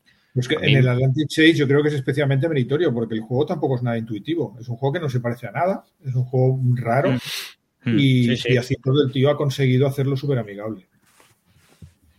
Bueno, vamos a sortear el queso. Venga, vamos a darle. Va, Vale. atención. Hostia, ha salido buena gente otra vez por ahí, ¿eh? Como le vuelvo a tocar. Puz de loco. Venga, Pues nada, te ha tocado un queso de Oropesa. a tope. De Oropesa. Que, que te mande los datos y. ¿No? A David. Sí, sí, que nos mande los datos o al correo, a bisludica.gmail.com o que se nos ponga por... Mira, está aquí. Pues te ha tocado. Así que nada, ya mándame los datos y se los mando yo aquí al buen pastor de Oropesa para que te envíe el queso. Ha estado ahí, estaba por ahí también Mars, que ha estado a puntito, ¿eh? O sea, Hay que, hay que intentar a ver si realmente somos influencers y acabamos con todos los quesos de, de- del Igual- buen pastor. Igual que hemos acabado con los SKs, ¿no? Eso es. Eso es. Hay que acabar con todos los quesos. Bueno, aquí hay muchos goleadores, porque, joder, anda, que mira yo con el Churchill también, ¿eh? Ahí que... Se- Bueno, pero, pero te ha No, gustado. fíjate. Hiciste, hiciste un Clint ahí, ¿no? hice un cliente. otro- No, yo no, no, no, no. Yo jugué, jugué con mi amigo Tavo y eh, lo que pasa es que, claro, no me gustó el final, pero cuando estuve hablando contigo y luego también tenemos aquí a Calino que estaba diciendo que no, tío, que ha cambiado, no sé qué. Y Roy pensaba así también un poco como yo. Pero ya hablando, digo, bueno, pues venga, vamos a probarlo, tío. Y, y un día que fui a Madrid, pues me lo, me lo traje, ¿no? Y bueno, pues es verdad, lo he vuelto a jugar y es cierto, con los países ocultos y sin ver la puntuación, eh, obviamente llegas ahí a apretar al final que nadie sabe, no sabes muy bien cómo coñe va cada uno y, y la cosa aprieta bastante más. Bueno, me alegro, me alegro. Y tiene, Este, es- este sábado lo juego yo. para mí tiene una ventaja muy chula y es que es un juego de negociación donde no tienes por qué negociar. ¿sabes? O sea, que puedes jugar a tu bola, eh, a tu rollo y a tus intereses y es narrativo en ese aspecto. Es decir, que tú. Que queda que queda bastante bien. No sé, no tienes por qué estar comiendo orejas todo el rato tampoco si no quieres. Sí, sí, sí. Lo cual Yo para mí es un plus ahora mismo. A mí me gustó ya la, la primera, me gustó, la primera versión, y, y bueno, la, la segunda me parece un juegazo. A mí, además, es otro de los juegos diferentes, ¿no? De estos que hablas que, que es algo novedoso, que no tienes en muchos otros juegos y que marca una línea diferente de juegos que para mí, vamos, aquí, de aquí no se mueve. De- después de las partidas de bis eh, lúdica contra el Mambo al Command and Colos, este sábado vuelvo a ver ahí bis bélica contra Qué rico el Mambo con el Churchill. ¿Ah, sí? Pero, pero ¿cómo? ¿Cómo- cómo Vamos a hacéis? jugar Gaceto, eh, Chema y yo un, un Churchill este sábado. Ah, muy bien. ¿Ya habéis atribuido bandos ya? No, todavía no, no. Eso lo haremos allí. Como puedes ver, vamos sobrados y solo hemos mandado a uno contra dos. Claro, dos contra uno, ahí te pueden hacer un poco el, el- una llave. de Bueno, me llevaré, me cogeré ruso y me llevaré una zapatilla para darle a la mesa mientras digo ¡Niet! Bien. Yo siempre, yo juego bastante, yo diría que el, ruso lo tiene mal, pero, Sí. pero puede ganar. El, el que realmente me ha costado mucho verle ganar es el americano. El americano es que tiene muchísimo trabajo que hacer. Yo en las- la mayoría de partidas que, que he visto gana el inglés o, o gana el ruso, pero el americano le cuesta, le cuesta. Sí, es jodido. Y como se muera eh, El Roosevelt. el- el Roosevelt, la cosa ya es- entra en barrena. Sí, sí, sí. Menos marrón le dejaron al Truman ahí. A, mí, a, mí, me pasó que lo, hemos lo comentamos hace poco, que, que, han salido varios de la serie esta de eh, Grete Statesman, no me acuerdo cómo mm. se llama. Sí, sí, y al final, después de tanta, tanta historia en total, el que más me sigue convenciendo es el Churchill. Claro, es que pero es más hay? Está el, el, de Versalles y el, el de Versalles y el Pericles. Y Pericles yo le estuve dando y me parece mucha historia para al final una cosa un poco rara. Y, y Versalles es que es muy abstracto, muy abstracto. Yo el Pericles no lo he jugado, el, el, Versalles sí y me parece mono, pero, pero ya está. No, no, no tiene, no tiene la, la carga de la, la, profundidad que tiene Churchill. Es un juego que, bueno, estás ahí, es divertido porque la gente va viniendo, te van pidiendo cosas y es bueno, ahora que pase este, el otro que se espere. Pero sí. es muy abstracto, tienes razón. Y luego que hay series en las que los juegos son más identificables, ¿no? Que tienes una serie de juegos que juegas uno y en cuanto ves otro sabes que es de la misma serie. Estos tres que estáis comentando no te dicen que, que son hermanos y, y, te lo crees, ¿eh? Porque poquito que ver, ¿eh? Uh -huh. A mí Pericles me parece que le pesa que es un juego que necesita mucho tiempo jugarlo sí, muchas veces. Yo estoy de acuerdo. Para es mí sí juego... que Pericles, Pericles para mí es mucho más profundo que Churchill. Sí, mucho pero más. con una necesidad y una implicación de cuatro personas muy grande, porque sí. para controlar Pericles requiere muchas horas de juego y ya de por sí es un juego muy largo y con cuatro partidas no consigues nada, ¿eh? O sea, necesitas... Gran pero Pericles es un, es un poco coin, ¿no? No, no, no, no, es el mismo. A ver, es la misma historia. Tiene una fase de. Es el mismo sistema que Churchill, con una uh -huh. fase de, de, debate, pero en este caso es 2 a 2. Y luego una fase de implementación de guerra mucho más compleja de la que es en, sí. en Churchill al final es en automático. Bueno, coges el vas tirando, venga, tantos aquí no. Y la, la implementación de la fase estratégica en, en, Pericles es bastante profunda y rara, porque rara.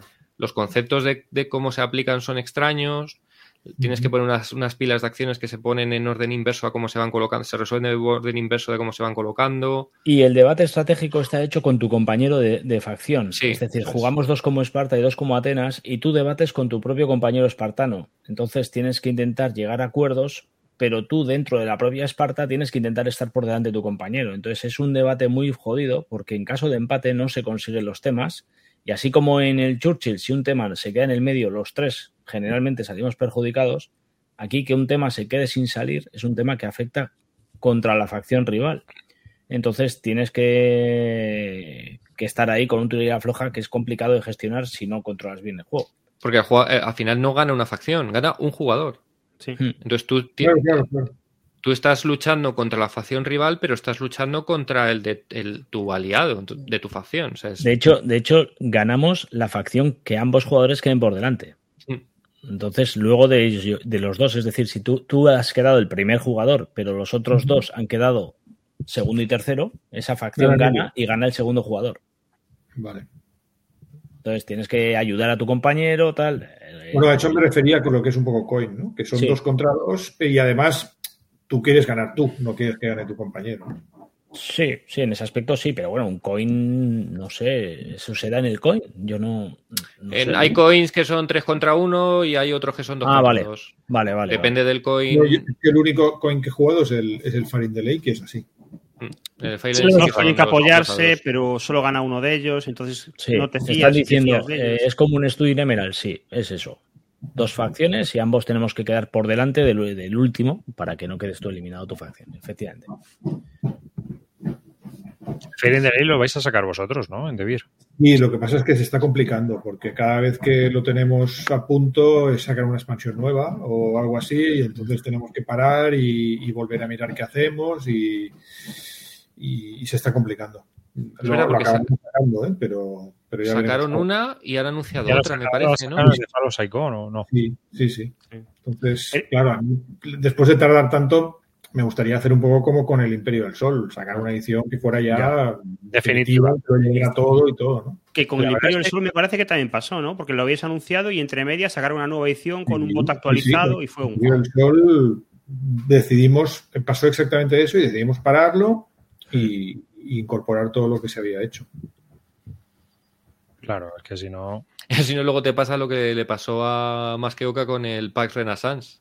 Que haces tú y según lo sacas tú, te sacan los otros, otro dice, joder, me cago en la. Claro, claro. Sí, es una jodienda, sí. todas maneras, fíjate, a mi Fire in the Lake yo creo que es de los coin que sí que me interesaría probar. Porque, primero, porque dicen que es quizá el mejor coin. Eso se lo, he oído, se lo he oído a mucha gente. No sé si será así o no. Segundo, porque es un conflicto donde realmente eh, hay una contrainsurgencia y no son, no sé, no son Pero, a, a- a mí lo que me, yo lo que me pasa con el Find the Lake es que creo que Coin no refleja bien una guerra Claro, guerra claro. guerra y, Sí, y sí. aunque sí que esté no, yo no sé yo creo que le pega men- le pega más a, le creo que pega más a Cuba Libre o a Andean Abyss que son los otros que he jugado Mm.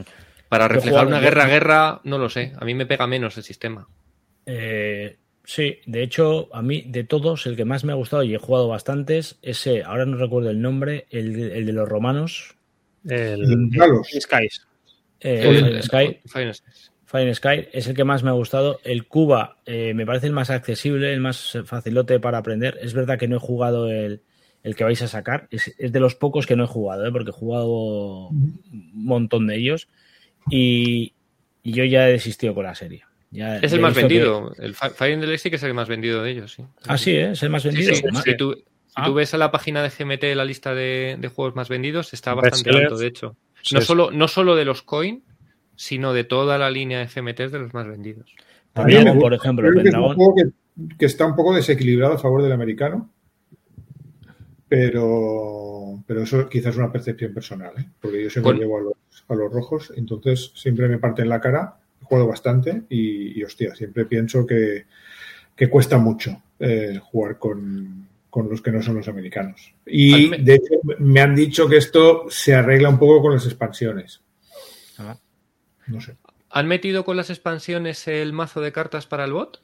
¿Cómo están sacando en el, el del de Bandy y eso? primera, Sí, sí, sí, el, el Trun Bot creo que, que- Eso es. que- sí. Es que yo creo que eso sí que es una cosa porque los, los bots es un a mí para mí personalmente es un rollo. Si lo quieres jugar en solitario se me hace muy ¿Y, se me hace y cuesta qué han hecho ahora? ¿Por qué- qué han Pues el, el primero fue con Gandhi. Han sacado una, un, un mazo de cartas especial para solitario. Entonces ya no Ah. es el que tú vas cogiendo el flujograma y vas siguiendo, Claro. sino que sacas una carta especial para el jugador, para el bot. Entonces me parece que, yo no lo he probado, pero la gente que lo ha visto dice que funciona muchísimo mejor, más Claro. fluido, si quieres automatizar un jugador porque eres tres y, y quieres meter a alguien para que lleve una facción, o si lo quieres jugar en solitario.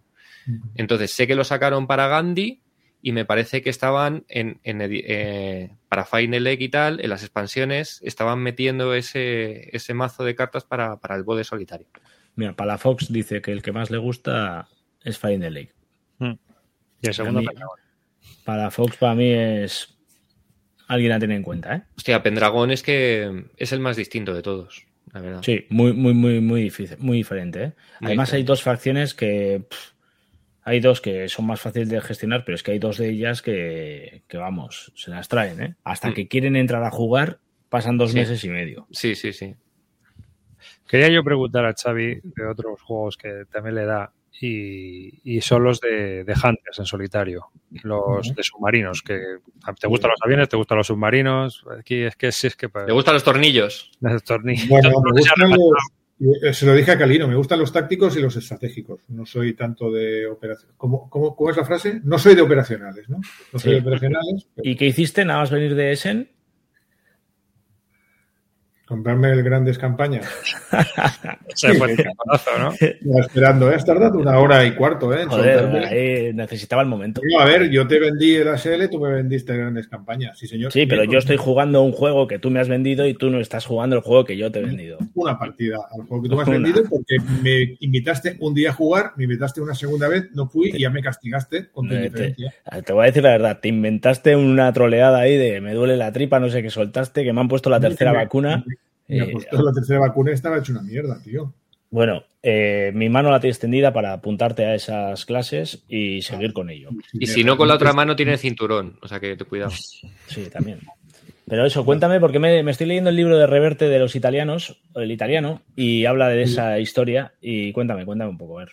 No, Eh, pero tiene todos. Yo creo que Xavi los, tú lo tienes todos, los coleccionas todos, ¿no? Los tienes Yo todos. tengo los cuatro. Eh, y he jugado a- sobre todo mucho a Hunters, he jugado mucho a, a Hunted. De hecho, el que me gusta más es Hunters, porque, porque es un juego en el que vas de, en el que vas de, de- de- de bien a mal. O sea, tú empiezas bien y las cosas te salen más o menos bien y poco a poco la cosa se va complicando. En el Hunted es que las cosas empiezan mal y acaban fatal. O sea, empiezas, empiezas, muy mal y es muy difícil sobrevivir una campaña. Con el Hunters es difícil, pero, pero es algo que puedes hacerlo. Y he empezado a jugar un poco al de los italianos, pero el de los italianos mm, creo que no es la historia que explica Revertis. Eh, no, no, no. La historia de los, de los hombres, aquellos eh, que iban. Pero. el, el, el, el, de los italianos de GMT es un, es un, juego de submarinos convencional. Vale, vale, vale. Uh, que de hecho es el mismo sistema que todos los demás. Es divertido, le he hecho una, un, un, par de misiones y, y hostia, es, es, jodido también porque te, te, llevas un submarino que no se parece mucho a los alemanes, pero en cambio te enfrentas a los mismos problemas que ellos. Y de hecho, si tienes mala suerte, como lo que me pasó a mí, que en la primera me dijeron, no, no, usted, aunque sea italiano, mmm, se va a ir al Brasil de, de, misión y tuve que cruzar Gibraltar, plantarme allí. Bueno, fue una, una cosa horrorosa. Y el que, no he probado, el que tengo por estrenar es el de los americanos, pero es el que me tira menos, porque todo el mundo me dice que es muy fácil. Que, Hombre, claro, era muy fácil. Que tienes una ruta regalada y entonces eso tampoco mola. El de los italianos sí que puedes hacer lo de lo de los Ilori Humani, lo de los torpedos. Hay, hay misiones. Tú te pueden decir un. Vas a participar vale. en una misión de hacer esto, vas a hacer una misión. Y una de las misiones que te pueden tocar es intentar ir a Malta e intentar hacer un comando. Que, que, no haces nada, simplemente llevas ahí los Somberrana y lo lanzas. Claro, esto es, sí que... bueno, en el Hunters también pasa, que puedes llevar un espía a, a Irlanda, mm. me parece, para soltarlo allí y luego tienes que recogerlo. Y, creo mm. que lo, lo, que pasa con los italianos es algo parecido. Tú no participas en la misión. No, tú no participas. Y miras. Lo que te dan es un poquito de background. Por ejemplo, estás jugando y de repente dicen, pues estás metido ahora en la operación pedestal y no sé qué, no sé cuánto. Y tú dices, hostia, estoy aquí a ver qué pasa pero, pero no, no, hay nada más aparte del juego base de, de, del submarino. El, de, el que estáis diciendo de lo del italiano es el de, lo, el de la flotilla más de los Mayales. Exacto. Ese es el de David Thompson del. Eh, By Steel and Sea. By Steel and Sea, eso es. Sí, sí, estaba equivocado yo. Que de hecho. Bueno, son juegos de tirar dados y. Eso es. Tirar dados. Y vas viendo lo que pasa. Exacto. Pero es divertido. Yo... Sí, sí, sí. Si te, la historia que te cuentan a ti te llena y tal, pues ya está. ¿Y los, de, los del mismo rollo de aviones, el Dambuster Race y el otro, los has jugado, Xavi? No, tengo el, tengo el de, Duri, el de Doolittle. El, el de Doolittle. Eh, pero eso es un proyecto gordo, ¿eh? Eso el, cuando me acabe el, el Fields of Fire igual me meto con eso, porque eso también... Yo he jugado al. Tiene un manual que tela. Además, el tío te hace toda la campaña, desde que vas ahí a pedir dinero y a convencerles para que te den la pasta y te autoricen la misión y vas montándolo todo hasta que al final ah, llevas la misión, ¿no? Es, un, es, una misión que me encanta, es, un, es una historia que, que, me parece chulísima eh, y quiero vivirla, pero, pero te digo que es un proyecto, ¿eh? No es un juego para... No, no, no, no es fácil. El de Ambastes no lo he jugado, no sé si es tan hardcore como este. El del Dambuster, ¿no? tienes la preparación, que es donde tienes toda la toma de decisiones, y una vez que lanzas la misión, pues vas tirando dados. Porque realmente ya las decisiones es abortar, o aborto o sigo. Pero bueno, ya, o sea, también pues ves un poco a lo que se enfrentaron. Es casi, yo diría que es un juego documental. Claro, sí, es, sí, sí, el otro es, tiene esta pinta. Esa es la visión que yo, yo daría, ¿no? De, de, ese tipo de juegos, que son juegos documentales. Es decir, si has, tienes la suerte de haberte, por ejemplo, te lees el de Max Hastings Operación Castigo, que es el tema de las presas, y luego juegas al juego, hmm. ¿sabes? lo ves, ¿sabes? Te dices, ah, pues mira, es verdad, mira, fíjate, me está pasando lo mismo. O sea, yo creo que es, es una forma de apoyar una lectura y de aprender mucho sobre todo cómo funcionaba el tema, el tema de cómo hicieron la, las bombas y cómo lanzaban las bombas contra las presas y todo este rollo. Pero claro, a nivel de decisiones de juego, pues. Ya, limitado. O sea, pues sí. A ver, es que mecánicamente no son nada. Es tirarse una tabla, ves qué pasa. Tirarse una tabla, ves qué pasas. Y la toma de decisiones que tienes una vez atacas con el submarino es, es cero. A menos en los de Hunters. Entonces, ah, si este juego se lo pones a Clint Barton, te va a decir: Esto mecánicamente es tirar una tabla, dado y tirarme una tabla. Claro, a ver. luego en la película que tú te montas. También tienes, tienes jugando... pequeñas decisiones. Tienes pequeñas sí. decisiones, pero que son muy importantes. Es decir, me encuentro el convoy, le sigo, no lo sí. sigo, voy a esperar a que caiga la noche, a lo mejor lo pierdo, pero entonces es muy, mucho más favorable que consiga colarme entre ellos. Les pego de cerca, les pego de lejos. Sí. Tienes pequeñas decisiones, pero que luego cuando, cuando las usas dices, mierda, tendría que haberme quedado, o mierda, tendría que haber. qué. ¿sabes? Es- Pero es tienes que mandar tú tu peli. Yo cuando jugaba, por ejemplo, claro, te tocaba y te decías, eh, aparte es lo bueno que tiene el juego, te viene una lista de barcos y te dicen, pues este has encontrado el HSM no sé qué. Y tú decías, hostia, pues me voy a la Wikipedia, voy a ver que este barco, ah, resulta que este barco lo hundieron en el 42. Venga, pues entonces lo ataco porque, porque hay que hundirlo. Es así. El, el que no se sabe mucho es ese otro que iba a sacar GMT de, de submarinos, que era táctico. Porque casi todos los que hay de submarinos. de construir el submarino. Ese Eh, no. no, no, eh, otro. Ese no, ¿no? Hay otro, hay uno que es de construir el submarino, pero hay otro que es, es un táctico de submarinos, que no es el, El- rollo este. Es tipo Wolfpack, ¿no? Sí, ese es. ese sí, es. Sí, es verdad. Que lo anunciaron en No hace, P500 y no, hace tanto que lo anunciaron. esto. No, lo anunciaron hace poco, pero que no sé qué tal irá, pero no, no he visto no he visto ningún artículo ni nada hablando un poco de él y tal. De Steelland sí, ese no sabéis nada, ¿no? Porque Palafox me estaba poniéndolo como bien y tal, pero lo que había oído era lo contrario. Eh, nada, ¿no? Lleva 800 y pico. Ah, mira. Creo recordar que estoy. Si te vas al submarino, obviamente hay que estar a tope. Aquí, Esto nos pasa a vosotros que de vez en cuando dices, ostras, hace tiempo que no me meto en un P500, vas, te metes en un par y luego te lo miras y dices, no, pero si en este ya estaba. Sí, Peor, Sí, a mí me han llegado juegos ah, desde hace tiempo. Ahora, ahora te avisan. Ahora te avisan. No, y una vez me avisaron también, me mandaron un mail. Perdone, ¿tiene usted dos copias pedidas? Una en tal fecha y otra en tal fecha. No ¿Es estoy seguro. o no?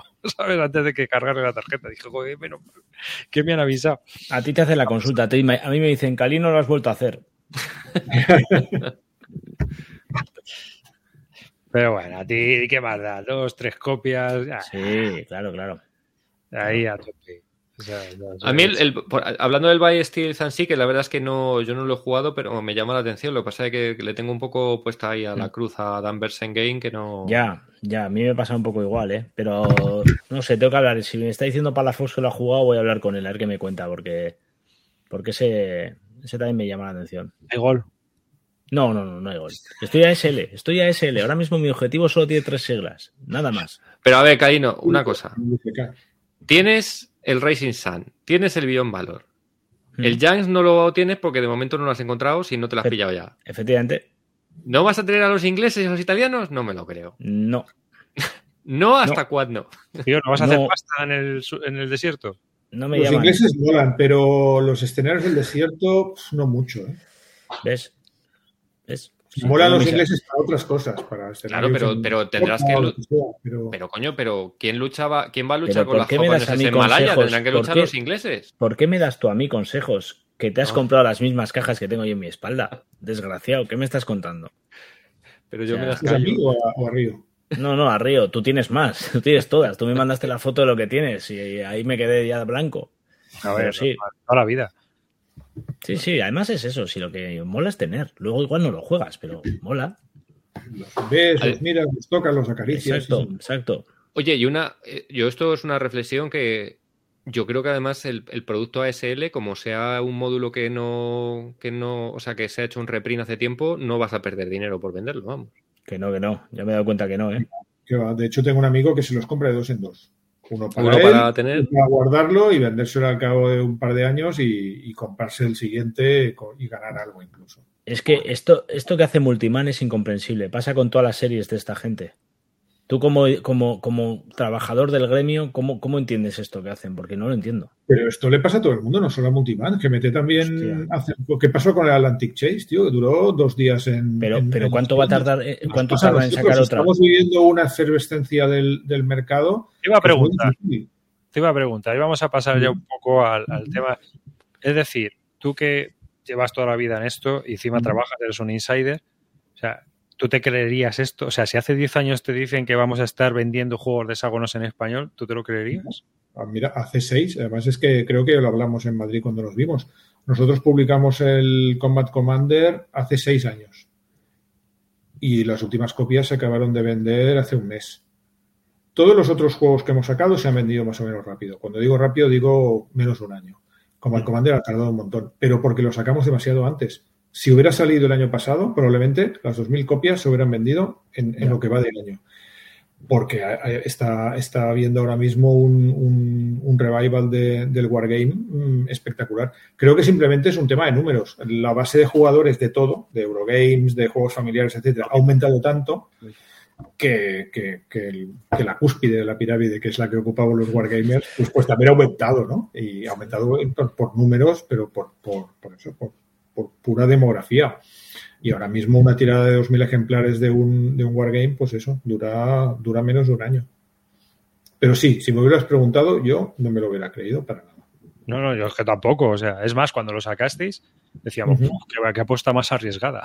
Sí, decíamos, es una apuesta arriesgada, es un capricho, es, A ver, publicamos primero Twilight Struggle, obviamente, y ese funcionó mm. súper bien. De hecho, ese, es un juego que reeditamos cada año. Uh, llevamos ya 10 o 11 ediciones.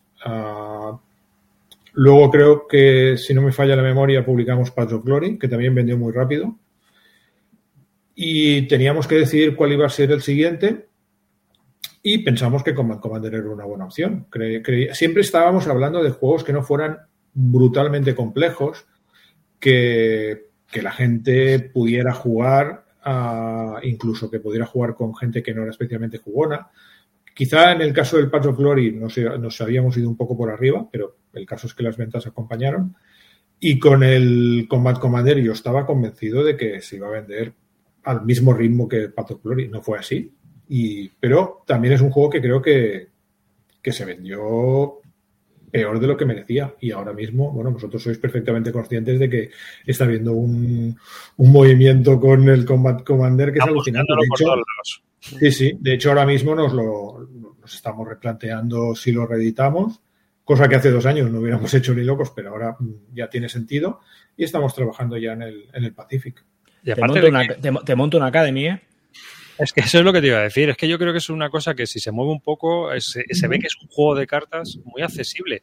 Porque mira, yo, yo, soy jugador de ASL y no, no, se me caen los anillos para nada de, decir que juego a Combat Commander. En mi experiencia, mira, yo sabes cómo volví al Combat Commander. Yo jugué al Combat Commander y dije, esto es un jueguecillo táctico. Yo eso no, yo no soy de táctico, y me lo quité de en medio. Pero después de jugar al Undaunted, que estuve jugando, yo he jugado 16 partidas al Undaunted casi seguidas me quedé pensando y dije, joder, es que para jugar a esto prefiero jugarme un Combat Commander que me va a llenar mucho más, es más peliculero, pasan más cosas, tienes más, más opciones, hay opciones estratégicas de verdad, es decir, cuando sabes jugar, pues tienes decisiones y estrategias que voy a por la casa famosa, voy a por, o sea, depende del escenario, tú tienes un montón de opciones. Y dije, joder, macho, es que esto es mucho mejor y es verdad. Y es verdad, para mí es mucho mejor. antes hablábamos de reglamentos, yo creo que el, reglamento del Combat Commander es una maravilla. Es, es un ejemplo. es, un, es, un, reglamento que está todo clarísimo, que si dudas de algo lo encuentras todo en un, en un Plus Plus. Es, está súper bien hecho ese juego. No, no, no, no, hay, no hay nada que no me guste. Bueno, quizá los mapas, que son muy, muy, muy esquemáticos, ¿no? Igual se los podía haber currado más, pero, pero como producto me parece un productazo. Dice Telberto que Albán, que en vez de Alundante es Albán también, es verdad. Pero mira, ahí está la diferencia. ¿eh? Hace seis años no, no existía el Undaunted Normandy. Entonces, la gente que se acercaba al Combat Commander se acercaba al Combat Commander. Pero ahora se va a acercar mucha gente que ha jugado al Undaunted Normandy y que, hombre, no es lo mismo, pero tienes la idea de uso la carta para esto y uso la carta para tal, y entonces ya no te parece tan marciano el, el Combat Commander. Yo creo que por ahí se acerca mucha gente. Hombre, es, como dice Fantastic Heavy, el Undaunted es muy accesible, pero es que el Combat Commander tampoco está mucho más arriba. O sea, es, es un peldaño, dos. No es. Yo lo que pasa es que creo que lo que ha, lo que ha abierto un poco la. que a lo mejor antes no había cuando, cuando salió el Combat Commander es que ya hay este tipo de juegos como el Undaunted, hay un montón de juegos Wargames ligeros que, que dan la alternativa al jugador de euro de que quiere a lo mejor mm, y le hace más amigable meterse a jugar algo que no es un juego como Combat Commander, que bueno, no es que sea estrictamente complicado, pero para alguien que venga del Catán, pues es un, es un pasito, ¿no? Pero ahora tienes productos, hay un montón de juegos Wargames sencillos, y yo creo que eso ha abierto mucho camino a que la gente que viene del euro, que es lo que estamos hablando, que ha crecido muchísimo, y claro, al final, de, toda esa gente que, que, está jugando este tipo de juegos, pues hay una parte que le interesa y ¿no? Dar un pasito a, probar algo distinto. Y, antes no había esos juegos que, o los había pero no estaban en castellano y la posibilidad de que los haya, que haya en castellano es lo que yo creo que también ha abierto un poco la posibilidad a que esa gente haya entrado y ahora se, se piense entrar en juegos un poco más complejos. Esa puerta de entrada, ¿no? Eso yo creo que es lo que faltaba y yo creo que eso es lo, una de las cosas, aparte de lo que comentaba Xavi, que había crecido tanto la, demográficamente que... Pero esa puerta de entrada... Y los CDGs también hayan allanado mucho el camino, ¿eh? Sí, pero por ejemplo los CDG, lo que estaba diciendo Xavi. Eh, el Paso Glory es un juego complicado para pasar de un Catán a un Paso Glory. Porque es un juego además que te demanda una partida de 6 horas. Y el, y el For the People, que yo, por ejemplo, volví a jugar los Wargames con el For the People de, de Devir, es un juego complicado. O sea, enfrentarte al manual del For the People no es nada fácil. El Toilet Struggle es un juego complicado y está en, en unos. en- No es complicado. Bueno, No, es- tío, estás, no. estamos hablando de lo mismo. Quiero decir, es un juego que, que no lo empiezas a jugar mañana si no has jugado nunca. Yo no sí, pero, el- pero el Toilet Struggle te lo pueden explicar. Si alguien hace el esfuerzo de leérselo él, te lo puede explicar en 20 minutos. Hmm. El Patch of Glory y el For the People, difícilmente. Bueno, veis amarillo Sí. 5. Yo hubiera dicho 15 o 20, pero Sí, Eso, bueno, que ¿Sabes qué pasa? Que amarillo llama a Pedrote y te pone el teléfono y ya la arrea, ¿sabes? sí, claro, eso también es una gran ventaja. Y le sobra uno, dice, claro, lo que tarda en marcar. Yo creo que lo más, lo más hardcore que hemos publicado ha sido el Imperio del Sol. Sí. Sí, sí, Sí. ¿Qué tal, ha salido eso? ¿Qué tal ha salido el Imperio? Porque ha volado. sí, ¿eh? Sí. A- a- Yo creo que es un juego que se va a jugar mm, poco. Yo creo que es un juego que se ha vendido muy bien, pero me gustaría verlo in action, porque es un juego que, aparte de que es un juego complejo, es un juego que una vez tú dices, vale, ya me el reglamento, ya sé jugarlo, no es un juego nada obvio. No. En un, en un Barbarossa to Berlín, tú, vale, tiras para allá y sabes que tienes que intentar llegar a Moscú. Hostia, en el, en el, bar- en el Imperio del Sol tienes que montar una operación para conseguir meter un aeródromo en una isla, para conseguir mm, distancia para saltar a la siguiente isla. Es, es- es un chucho bastante complicado, ¿eh? Yo cuando lo anunciasteis apostaba por completo que os, ibais, os lo ibais a pegar. No creía que se fuera a vender.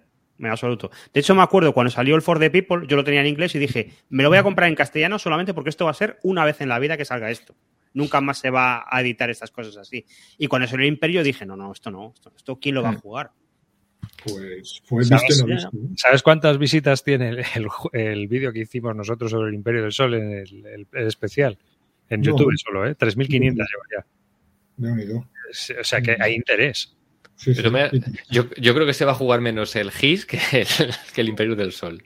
Uy, no sé, ¿eh? no. Porque el GIS es un juego muy complicado de que salga a mesa, porque tú el Imperio del Sol puedes jugarlo en hay solitario. partidas Puedes... cada dos por tres. El GIS, el GIS, si lo juegan seis personas, las seis se lo compran. Sí, pero, pero van a jugar una copia. Ya, ya, no te digo que lo juegues pero, más. pero la gente lo compra para tener la licencia de Basal, como dice Amarillo. Bueno, también, Claro. claro, sí, pero que me Yo parece soy que, incapaz de jugar algo a Basal que no tenga la caja al lado. que- por eso que, que todo el mundo utilice su copia del GIS me parece complicado porque sí que es un juego que demanda un demanda una exigencia de, ya no solo de otro amigo que quiera jugar contigo esas horas, sino demanda de seis. A mí me El parece un, a mí me parece un pepino, GIS pero es, es que cuando sale el GIS a mesa es una fiesta. Es una fiesta. El, el hace- se vendió tan rápido que ese sí que me estoy planteando reeditarlo ya. Mm, Para mí es el mejor juego que habéis sacado.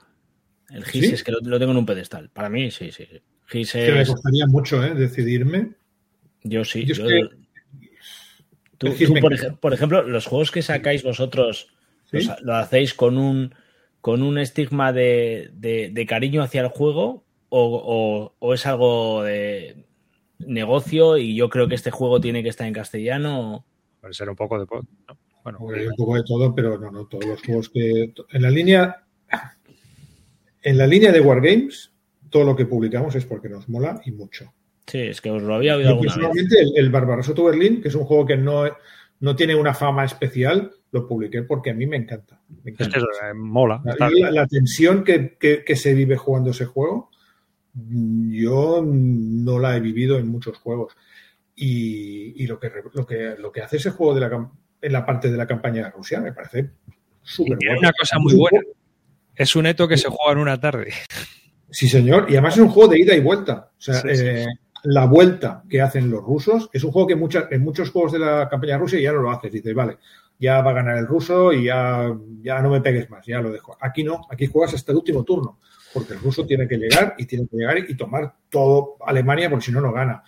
Y eso para mí es muy guapo, pero los primeros turnos sufres cada carta y cada decisión. Y ese juego también se vendió todo. Patch of Glory, mmm, Combat Commander. Uh, es, bueno, que es, verdad, es, verdad, que, es verdad que las cosas, las cosas que habéis sacado son todos juegos con, con, nombre. O sea, no hay un juego de que hayáis sacado que no tenga ya un caché y, eh, uh -huh. en su día, y esto no sé si lo hemos contado alguna vez, nosotros empezamos a, a, a trabajar con vosotros, a que nos cedierais juegos para sortearlos uh -huh. entre la gente y viene precisamente porque conocíamos lo que sacabais. No es un esfuerzo para nosotros tener que aplicarnos eh, 30 páginas de reglas por un juego que igual luego no nos convence, que no nos gusta o vete a saber, ¿no? Entonces, vuestros juegos fue muy sencillo decir que aceptábamos esos juegos eh, para sortear porque conocíamos esa, esa parte, ¿no? De, es que de... alguien, cualquier uno de los cuatro, seguro que va a estar interesado. Claro. o sea, puede ocurrir, puede ocurrir que a lo mejor tú digas un juego y uno, Churchill, antes de que yo lo volviera a probar, ¿no? Ah, yo no pero Calino sí. Entonces, siempre hay alguien que, que obviamente pues tiene, tiene un pozo el juego que, joder, pues ya, sí. ya tiene un nombre. Y eso es importante, sí. claro. Obviamente es la mejor forma de, de, ir expandiendo también el hobby, ¿no? Yo creo que entre todos, pues es una cosa que también va creciendo, ¿no? Claro, o sea, también nos centramos un poquito en los juegos card driven porque tenían tenían dos ventajas. Tenía la ventaja de que yo creo que son juegos más accesibles para el público y luego también tenía la ventaja de que eran dependientes del idioma y que la gente seguramente estaría interesada en, en comprárselo en, en, español porque mmm, si no tenían un buen dominio del idioma pues no, no, no, se lo compraban. Y cambio otros juegos que solo eran ex and counter pues a lo mejor sí que se podían apañar y, y conseguir un reglamento por ahí y, y, ya no iban a necesitar una edición en castellano. Ya. Yeah. Y yo que creo que se vendería igual, porque hay veces me quedo... Sí, sí. esa es la reflexión que hicimos hace ocho años. Ahora mismo ya me animaría a... Fíjate, NAC va, va, a sacar los juegos de Simonich, la serie de sí, sí, los 40. Que yo siempre es una cosa que también era un poco, un poco escéptico, decir, joder, yo, si yo tengo ya el Holland, ¿para qué me voy a comprar el Holland claro. en castellano? Pero... Claro, pero tú mismo estás viendo en el grupo de Telegram nuestro que la gente está diciendo, sí, sí, sí. si en español me meto seguro. Que sí, que sí, que sí. sí. Que para mí es sorprendente un poco también a lo mejor porque yo te, no tengo el problema a lo mejor del idioma, entonces digo, bueno, pues ¿para qué me lo voy a comprar? Pero es verdad que hay mucha gente que, que dice, joder, pues es que me estoy perdiendo, aunque tenga el manual, pero me cuesta las tablas, me cuesta todo, entonces si me lo dan el producto entero, pues cojonudo. Claro, mira, y, que, y, y, y, que, volvemos a hablar de juegos que también ya tienen ese pozo, ya son conocidos, ya son juegos. Hay mucha gente que está empezando nueva en los Wargames y que está llegando. Eh, no tenemos un, una comunidad como los Eurogamers y tal, que ya llevan años de, en el que entra, entra y sale constantemente gente nueva. Creo que en los Wargames está pasando esto ahora. Entonces, ahora mismo tienes mucha gente que. Eh, toda esta serie se la ha perdido, pero ya le suena, lo oyen y tal, y que salga en castellano, pues es un aliciente para comprársela y entrar. Eh, no sé. Aparte que la, la, línea de, de Simonich es muy guapa, porque ¿qué, qué mm. es? Ardenas, claro. eh, Market Garden, Normandía, Stalingrado, claro, son, son como los, curso, bueno, los grandes éxitos ¿no? de, la, de la discografía de la Segunda Guerra Mundial. Juegos de los que apenas hay referencias, ¿no? Sí, no, Ardenas no hay. Ardenas, no hay casi. Eh, no hay. Normandía. Normandía, ¿dónde queda? Eso es. Hombre, pero del frente del este, pues, hombre, Stalingrad 42 y Ucrania uh -huh. 43. Y al final la guerra, o sea, todos los que sabemos es el este. No, este. El otro era jugar a los soldaditos. O sea, y de hecho el sistema de Simonista a mí me gusta más para el este. Yo es la conclusión que he llegado al final. Es como lo que me... Los, los que he jugado que más me han gustado han sido el, el Stalingrad y, y, yo creo que el Ucrania va a estar bien. Y es, es eh, el asunto de la, la, la, explosión que yo por lo menos estoy viendo en el tema del Wargame aquí. Eh, tú, des, yo creo que es desde hace dos años para aquí, puede ser que ha sido el, el verdadero golpazo de, del Wargame en, en tiendas sí. y en distribución, en, sí. en gente. O sea, ¿y, ¿y, a qué es debido? ¿Has visto tú algo que, que te diga esto ha empezado desde esto? ¿O, o qué, qué, ha pasado de dos años para aquí para que haya habido.? Que ha que ha, que ha afectado, que ha sido la pandemia. O sea, mucha gente que de repente sí. se ha encontrado encerrada en su casa durante seis meses y, y por eso, y se ha, se ha dedicado a comprar juegos, juegos que pudieran jugar en solitario y los wargames muchas Mm. veces en, en solitario, aunque no estén preparados para ello, hay mucha gente que los juega en solitario creo que eso ha, ha- ha fomentado bastante que la gente se, se tire en plancha a, a comprar wargames, a comprar juegos en general, ¿eh? Pero una cosa es comprar juegos en general para jugar con la familia, pues estás encerrado, y luego, aparte, comprarte juegos para ti, para dedicarle tiempo que, que hasta ahora no habías podido usar. Creo que eso ha sido un... Puede ser. Pues un- puede ser. Y uh, yo otro- otra vez, eh, creo que ya además es una cosa que comenté con Xavi cuando nos vimos en Madrid, es que a mí siempre es un tema que me, me llama mucho atención, el, el- el mercado en, en- en Sudamérica, ¿no? Eh, que vosotros además tenéis distribución allí y Sí. ¿Cómo, ¿cómo está allí el mercado con respecto a lo que, o sea, se va siguiendo un poco el camino de lo que ha sido lo que vemos aquí con, con un dos años de retraso? Sí, con, con Wargames todavía no estamos vendiendo mucho. Nosotros no mm, nosotros tenemos oficinas ah, en México, en Chile, en Brasil, en Argentina y en Colombia. Y aparte distribuimos en el resto de países. Ah, entonces, vendemos un montón de, de Eurogames aquí, de juegos family. O sea, vendemos, de hecho, vendemos tantos catanes en España como en todos los otros países juntos, lo cual es mucho ya. O sea, ya empie- y dentro de poco empezaremos a vender más allí entre todos que, que en España. Pero con los Wargames todavía no pasa. Con los Wargames, como dice Río, todavía mm, ¿Y vamos por un poco qué? más. ¿Por qué crees que puede ser? Yo creo que hay un tema cultural. También es verdad que cosas que a nosotros nos interesan mucho, como la Segunda Guerra Mundial o los Juegos Napoleónicos y movidas así, Les queda lejos, ¿no? Ya. les interesa hasta cierto punto. O sea, otro- otros juegos, cosas como Twilight Struggle ha pegado un poco mejor, pero claro, no deja de ser Guerra Fría, ¿no? Sí. Ah, juegos de ciencia ficción, cosas así. Mm, luego los. Pero los wargames clásicos de Segunda Guerra Mundial fíjate, y los napoleónicos, peor aún. ¿eh? Y, luego- y puede ser también por un tema de precio, porque al final el Wargame es uno de los productos también más caros. No Eh, especialmente, porque los wargames, como mínimo los que publicamos nosotros, tampoco son tan caros. Es verdad que ahora el- el- los gordos que estamos sacando en caja gorda ya, van en, ya valen 75-80, pero lo, el Toilet Struggle, For the People y todos estos los vendíamos a 45 euros. Y eso es un poquito más, no mucho más, de lo que costaba un Catán. Ya. Así que no, no, no creo que el, el precio sea, sea un factor decisivo ahí. ¿Y ahora qué vais a eh, hacer? ¿Ahora sí? Perdona.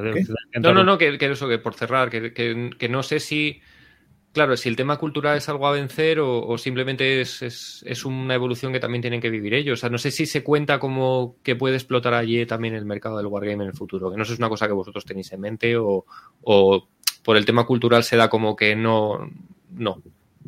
Hombre, yo eh, creo que una vez más será algo demográfico. Empezaremos a vender más y más y más, a tener más base de, aficionados y poco a poco eh, venderemos más. Pero que creo que por mucho que vendamos más, nunca llegaremos a los ratios que tenemos aquí. Por ese tema cultural que comentábamos. Y ahora que tenéis ya en, en el pipeline, eh, a punto de salir, Sekigahara, ¿no? En el Super Pipeline, como que llegan dentro de un mes el Sekigahara y el Command and Colors Ancients, Ujú. que ya tengo una copia de cada en el despacho. Creo, de hecho, creo que lo viste, eh, Calino, Sí. eh, los que tuvisteis en Bellota, los, los visteis, ¿no? Sí, en Bellota estaban copias de los dos. sí. Mandamos una copia. ¿Eh? A Bilbao, a las jornadas que se Sí, hicieron. pero, en- Ah, pero sí. allí no, no pude ir, no pude ir. No Sí, pude en, en, en, en Extremadura, o sea, en, en las Bellota estaban, estaba, había, había copia de Seki y de, y de Lanciens. Vale. Y ahora trabajar, estamos acabando de cerrar a Imperial Struggle, ¿Mm? que también ha dado curro, porque es un juego que cuando salió tenía muchas FAQs y muchas correcciones y muchas movidas y hemos querido Asegurarnos de implementarlo todo y, de hecho el traductor ha estado casi en contacto permanente con, con Ananda y, con Jason y, hemos podido corregir muchas cosas y luego estamos peleándonos con in the Lake, pero creo que eso va para un poco largo. Entonces, antes ah, acabará saliendo el- la primera expansión del Command con los Ancients, la de los griegos. Mira. ¿Vais a sacar ya la primera sí expansión? y sí que queremos darle un poco de continuidad. O sea, no, no esto no va a ser como el como el Combat Commander, que lo sacamos y esperamos. Aquí Ya. mm, ya, ya sin esperarnos a ver si funciona o no, estamos tan convencidos de que va a funcionar que ya nos metemos con, con las expansiones para, para darle continuidad. Y hemos empezado a darle al, al Command and Colors, al Combat Commander Pacific. Que vamos a intentar que incluya la, la, Guinea. La Nueva Guinea, exacto. Ay, qué interesante, porque mira, todo, todo- También anunciante- anunciasteis Washington's War, ¿no? Sí, sí, sí. Oh, eso Eh, interesante. Pero ¿no? no, pero no nos hemos puesto todavía. Hmm. Está ahí en el pipeline, pero los traductores van a full y, y no podemos con todo tampoco. Y algo luego tenemos una sorpresa, pero no sé si, queremos, si queréis que la cuente ya o nos esperamos al final del programa. Pues pues, cuéntala ya, ¿no? Yo creo que sí, ya estamos ahí, estamos ya casi entrando en recta final, así que dale, dale. Vale, pues mm, bueno, como hay una locura con los Wargames, pues nosotros también nos hemos vuelto locos y vamos a publicar algo que a mí me parecía absolutamente impublicable hace, hace cinco años y cuatro y tres y, y dos si me apuras, que no es EGMT. Vamos a abrir un, un proveedor nuevo. un- Hostia. Ahora, Lo has, di- ahora- lo has dicho muy tarde esto, ¿no? Igual había que haber hablado antes, ¿no? Y de hecho es un juego que está súper bien valorado en, en, la, en Board Game Geek, en el apartado Board Game. Y Vamos a ver si lo adivináis, ¿no? Hostia, es que. Es voy dando pistas, voy dando pistas. Eh, no es de GMT. Está súper bien valorado. Ah, la atención, ¿eh? eh, hostias. Todo el mundo mirando en BGG la lista de Wargames. Atención. Vamos a ponerla, venga. Esperar. BGG, Browse, a ver, Ponlo ahí. espérate. Editorial es que- es que europea, no- europea o americana, venga. ¿Cómo? Editorial, editorial madre Americana. europea o americana. Americana, americana. Americana, vale. Espera, espera. Ultiman.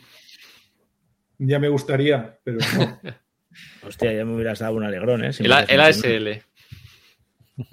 me encantaría, me encantaría, pero Mira, Uh, aquí hay tela, ¿eh? Ojo, que, cuidado que veréis. Ponnos, ponnos la pantalla, que lo veamos todos. Ahora ya, vamos a ver. Esto. igual es una locura y se nos ha ido la olla, ¿eh? Pero A ver. Mira, tenemos D-Day a Tomaha Beach. sí, señor. Bueno, los, los tres primeros los tenéis ya. ¿Cómo que sí, señor? sí. De idea, Vamos a, Tomaja. vamos a- vamos a intentar tener los nueve primeros. Os- Los nueve primeros. Hostia, de Ah, hecho, es verdad. O sea, Claro, Bueno, tenéis la Guerra del Anillo ya lo tenéis. Twilight Strikers ya lo tenéis. Pato Glory ya lo tenéis. Sekigahara lo sacáis ya. Coma- Pa- Commander Pacific, que nos habéis dicho que ahí lo tenéis. Sí. Triumph and Tragedy, Ah, hostia, eso es un pepinaco, ¿eh? Y Empire of the Sun. O sea que D-Day of Omaha Beach y Triumph and Tragedy. Hostias, pues sí. el- Hombre, a mí es un juego, a mí es un juego que me encanta. O sea, es de los solitarios. Bueno, a- Sí, aparte sí, es que a mí Battlefield yo le tengo en un pedestal porque me parece, también, sí, súper me parece un tío acojonante. Fíjate que lo tenía aquí preparado para preguntarte, porque siempre he visto que hablas mucho de los juegos de Battlefield Ujú. y digo, bueno, si nos da tiempo y tal, hablamos de diseñadores y tal. Lo tenía aquí, fíjate. asustado. ¿Y esto para, pa- eh, como hay fechas, hay algo? Nada. Esto firmamos el contrato la semana pasada. Hostia, pues me- me- lo que me- más me llama la atención es que Decision se haya abierto, ¿no? Porque no parece, desde luego, una casa muy. ¿Ya? La verdad es que no tenía ni idea ni los conocía nada. Tiramos y, y sonda y salió. yo que sí, sí, sí. Oye, pues Decision es una buena casa para también traducir cosas, porque tienen cosas interesantes. Lo que pasa es que encima en español ganaría muchísimo porque corregiríais un montón de problemas que tienen. ¿Sabes? O sea que, joder, pues está guay. Mira que lo vendí y voy a tener que volver a caer. Pero te vas a esperar, ¿no? Evidente, evidente. Sí, claro. Esperaremos, esperaremos. A mí es un juego que me gusta mucho. Además, yo, yo juego a todos los, los D-Days, incluso al malo, que es el de Iwo Jima, que acabo de vender, por cierto, porque ya me he cansado de, de que De no saca. de- de- no, porque es, es porque todos los, los tres primeros son de Battlefield, eh, Omaha, Peleliu y Tarawa. Y luego ya Battlefield lo dejó y hubo un diseñador que cogió y hizo el de Iwo Jima. Y bueno, fue la cagó. Básicamente juego es injugable. En un manual. Y llevan prometiendo una reescritura del manual desde hace dos años y no llega. Ya me he cansado. Digo, a tomar por culo. Ya. Yo solo he jugado este. Y O sea, creo que- Para mí es el mejor. Para mí Omaha oh, eh, es el mejor. Yo, preguntándote, yo preguntándote si lleváis un, un carácter eh, emocional a la hora de elegir los juegos y todo lo que hacéis es tirar de la BGG y coger los nueve primeros. Ah, no, no, eso ha, eso ha ido después, creo, ¿eh? Sí, bueno, vale. después. Vale, No, si vale, vale. queréis tirar hasta La- la la- digamos que la Board Game Geek ha confirmado nuestro buen gusto y nuestro saber hacer. Vale, vale, vale.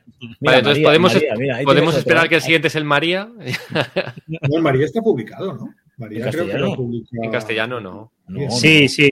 Lo que pasa ¿Sí? es que creo que el reglamento ¿No? está en castellano también. Eh, Ah, que, te lo compras y en Histogames Ah. te da el manual. en- Porque Vale, tiene un manual, esto es un multidioma o algo así. Lo que no están son las cartas de evento, pero a ver, las cartas de evento es. Bueno, Pues Day of the Mojavís, me- sí, a mí me parece muy buen producto. No sé. Igual nos hemos pasado, ¿eh? A lo mejor se nos Yo no creo, Yo no no, creo. porque, mira, No. es un juego además que, que siempre la gente es un juego que, que- yo veo que mucha gente lo, lo- lo demanda y es verdad que ha habido impres- reimpresión de Decision hace no mucho Y que mucha gente del Eurogame que juega en solitario lo va a pillar. y, y bueno, es, es un, no es que sea un CDG al uso, pero tiene cartas, tiene texto Mm. y a la sí, gente sí. que no habla Mira, inglés es eso se le hace... Es más, se le hace bola. que un, es más duro que, una, que un Pavlov House, por ejemplo. Sí, sí, sí, sí. sí, es más duro, sí. Sí, sí, sí. Y, y para mí mucho mejor, mucho mejor juego. Mucho mejor. Más que nada porque vas a, te va a costar muchas partidas ganar. Muchas. Sí, yo de hecho, de hecho eh, lo vendí por eso, ¿eh? Lo vendí porque terminé asfixiado. Ojo que yo, por ejemplo, yo lo he jugado, yo lo he jugado mucho y, y sí lo he ganado. Y es verdad que al principio tienes la sensación de que es un juego muy random, es decir, pero luego cuando vas jugando más veces dices, no, ya voy viendo, Ya. Ya, voy viendo que esto sí que sí que hay una capa de decisión importante en la que cuando sabes jugar, tus, Mira, tus sí. posibilidades de incrementar crecen mucho, ¿eh? Y Vamos es- a lanzar, perdona, que vamos a lanzar una encuesta a ver si te pillarías en los Majavits y ya está en español. ¿vale? A ver qué dice la gente que está en el chat. Pero se lo estás lanzando a los porteros mancos que tenemos de, de Ya te audiencia. digo. Aquí va a haber más, más que, que gente entrando al queso, ya verás. Vamos a verlo. Perdona, Río, te interrumpo. siempre. No, no, no, no. Sí, eh, que, que me llamaba la atención no eso lo de lo de Decision. ¿Os, os planteáis luego seguir por esa línea? Porque Decision es verdad que el juego tiene juegos muy interesantes. Ah, sí, pero tampoco he profundizado mucho en el catálogo. La verdad es que mm, los, los D-Days me parecen interesantes. El RAF es un juego que le tengo mucho cariño y también me parece chulo. Luego hay mucha cosa un poco, un poco más viejuna, ¿no? Hmm. No sé. Hombre, yo, sí. yo, Eh, Sí, sí, Pero has, dicho las siglas que él quería oír. O sea, él no quiere hablar de que no es nada que no sean aviones. Si con que le digas RAF ya le vale. no, yo estoy esperando que, que diga la bomba realmente y es que van a sacar todo lo de Ghost. En Sí. No, pero en True Fan Tragedy también lo, queréis sacar. O ese eh, me gustaría, me gustaría. Es un juego que a mí me gusta. Es sé que a Oscar de, de Snafu voy a tener Sí. que tener una charla con él. Tragedy Sí. and Tragedy. Sí, pero yo me lo he pasado muy bien jugando ese juego. Sí, me parece un juego chulo. Es un, es un juego divertido. Mm. No una simulación, es un juego divertido. Bueno, pero. Bueno, pues ellos lo, lo consideran Wargame, ¿no? Porque eh, creo que GMT eh, dijo eso de esto es un juego, no es un Wargame, con el con aquello que sacaron. El, eh, no, el Healer's War, ¿no? Ah. Y con Churchill yo creo que también lo pone, que este juego no es un ¿Mm? wargame, creo que también lo pone en la caja. Con el Healer's War dice algo así como esto es una simulación, pero sobre todo es un juego, ¿eh? Tenerlo en cuenta. No me extraña que lo digan, porque el juego... Yo lo cogí con cariño ese juego y... hostia, Bueno, creo que Pero- luego cambiaron todas las reglas y las Sí, cartas. Sí, sí, sí. Y van a sacar un segundo, que es lo que a mí me alucina. Que Sí, pero siendo- también lo pararon mucho, ¿no? Aquello. Eh, sí, pero no, que, no un segundo reglamento, van a sacar un segundo juego, no me acuerdo de qué es de Aníbal o algo así, pero con el mismo sistema, que a mí me parece súper raro. Y, y el Triumphant Tragedy del espacio, ¿no? Ese también está. El Triumph and Trade y el espacio. Sí, hay un juego basado en, en. De hecho, está en P500, me parece. Es un juego que utiliza el sistema del Triumphant Tragedy, pero en el espacio. Extinction No and es- Expansion. De. Marte. No, no, no, no, No. no, es que no, No, sé no, cómo no. se llama. Eh, joder, eh, si Es sacas la como lista una de P... mezcla del Triumphant Tragedy, pero con un 4X. Eh, no, hay, no hay facciones históricas, nada así. Es un rollo galáctico y tú te haces tus ejércitos como quieras y decides cuándo atacas, cuándo tal. Pues ahí, ahí igual, igual ha habido gol ahí, ¿eh? Ojo. No sé yo, ¿eh? No está No llamando. sé, no sé. No. No, espera, que te lo. Expansion Extinction. No, este es de. ¿Gol para quién? Para mí. De 500 ya. Estoy buscándolo. Bueno, Es también, que no- también habéis anunciado el Red Sea, claro, de Tyler Struggle. Ah, bueno, claro, eso sí, pero es que eso no existe todavía. Ya, Pero- es. En cuanto lo saquen, nos ponemos. Pero, Pero esto qué es? ¿Es, es una es un mini es una expansión? ¿Es un mini es que no lo Sí, tengo yo muy claro. Es una especie de, de- de microscopio. De, de- coges el, el sistema del Torre de Struggle y te centras solo en el conflicto del cuerno de África. Que eso yo creo que tiene una- un interés relativo. Lo que pasa es que aprovechando eso, queremos, ah, para darle un poco más de, de gracia, incluir el, aquello que hicieron del turno cero. Y meterlo en la, en la misma caja y hacer un poco, pues bueno, el, el, el companion de, de, de Twilight Struggle. Ujú. Mira, el juego que decíamos es- se llama Expansion or Expansion Extinction. or Extinction. Extinction. Sí, aquí le Ah, sí, ya sé cuál es. Pero verdad. luego yo he visto, no, me tocó ponerlo a ver en profundidad en el blog, pero he estado viendo que el Es Red verdad. Sea tiene una cosa rara por la cual las, claro, ¿no? Sí. Joder. Eh, las cartas del Red Sea se pueden usar en Twilight Struggle y las cartas de Twilight Struggle se pueden usar en el Red Sea o algo así. Entonces yo dije, wow, vale, voy a echar un ojo. No es un mini Twilight solo. Pero eso también lleva mu- mucho tiempo Sí. in the making. ¿eh? Bueno, te voy diciendo que 43 personas han dicho que sí se pillarían el DDA a Omaha Beach y 23 que no. Hombre, está 20, bastante 40 bien. 44 así a 20 que no.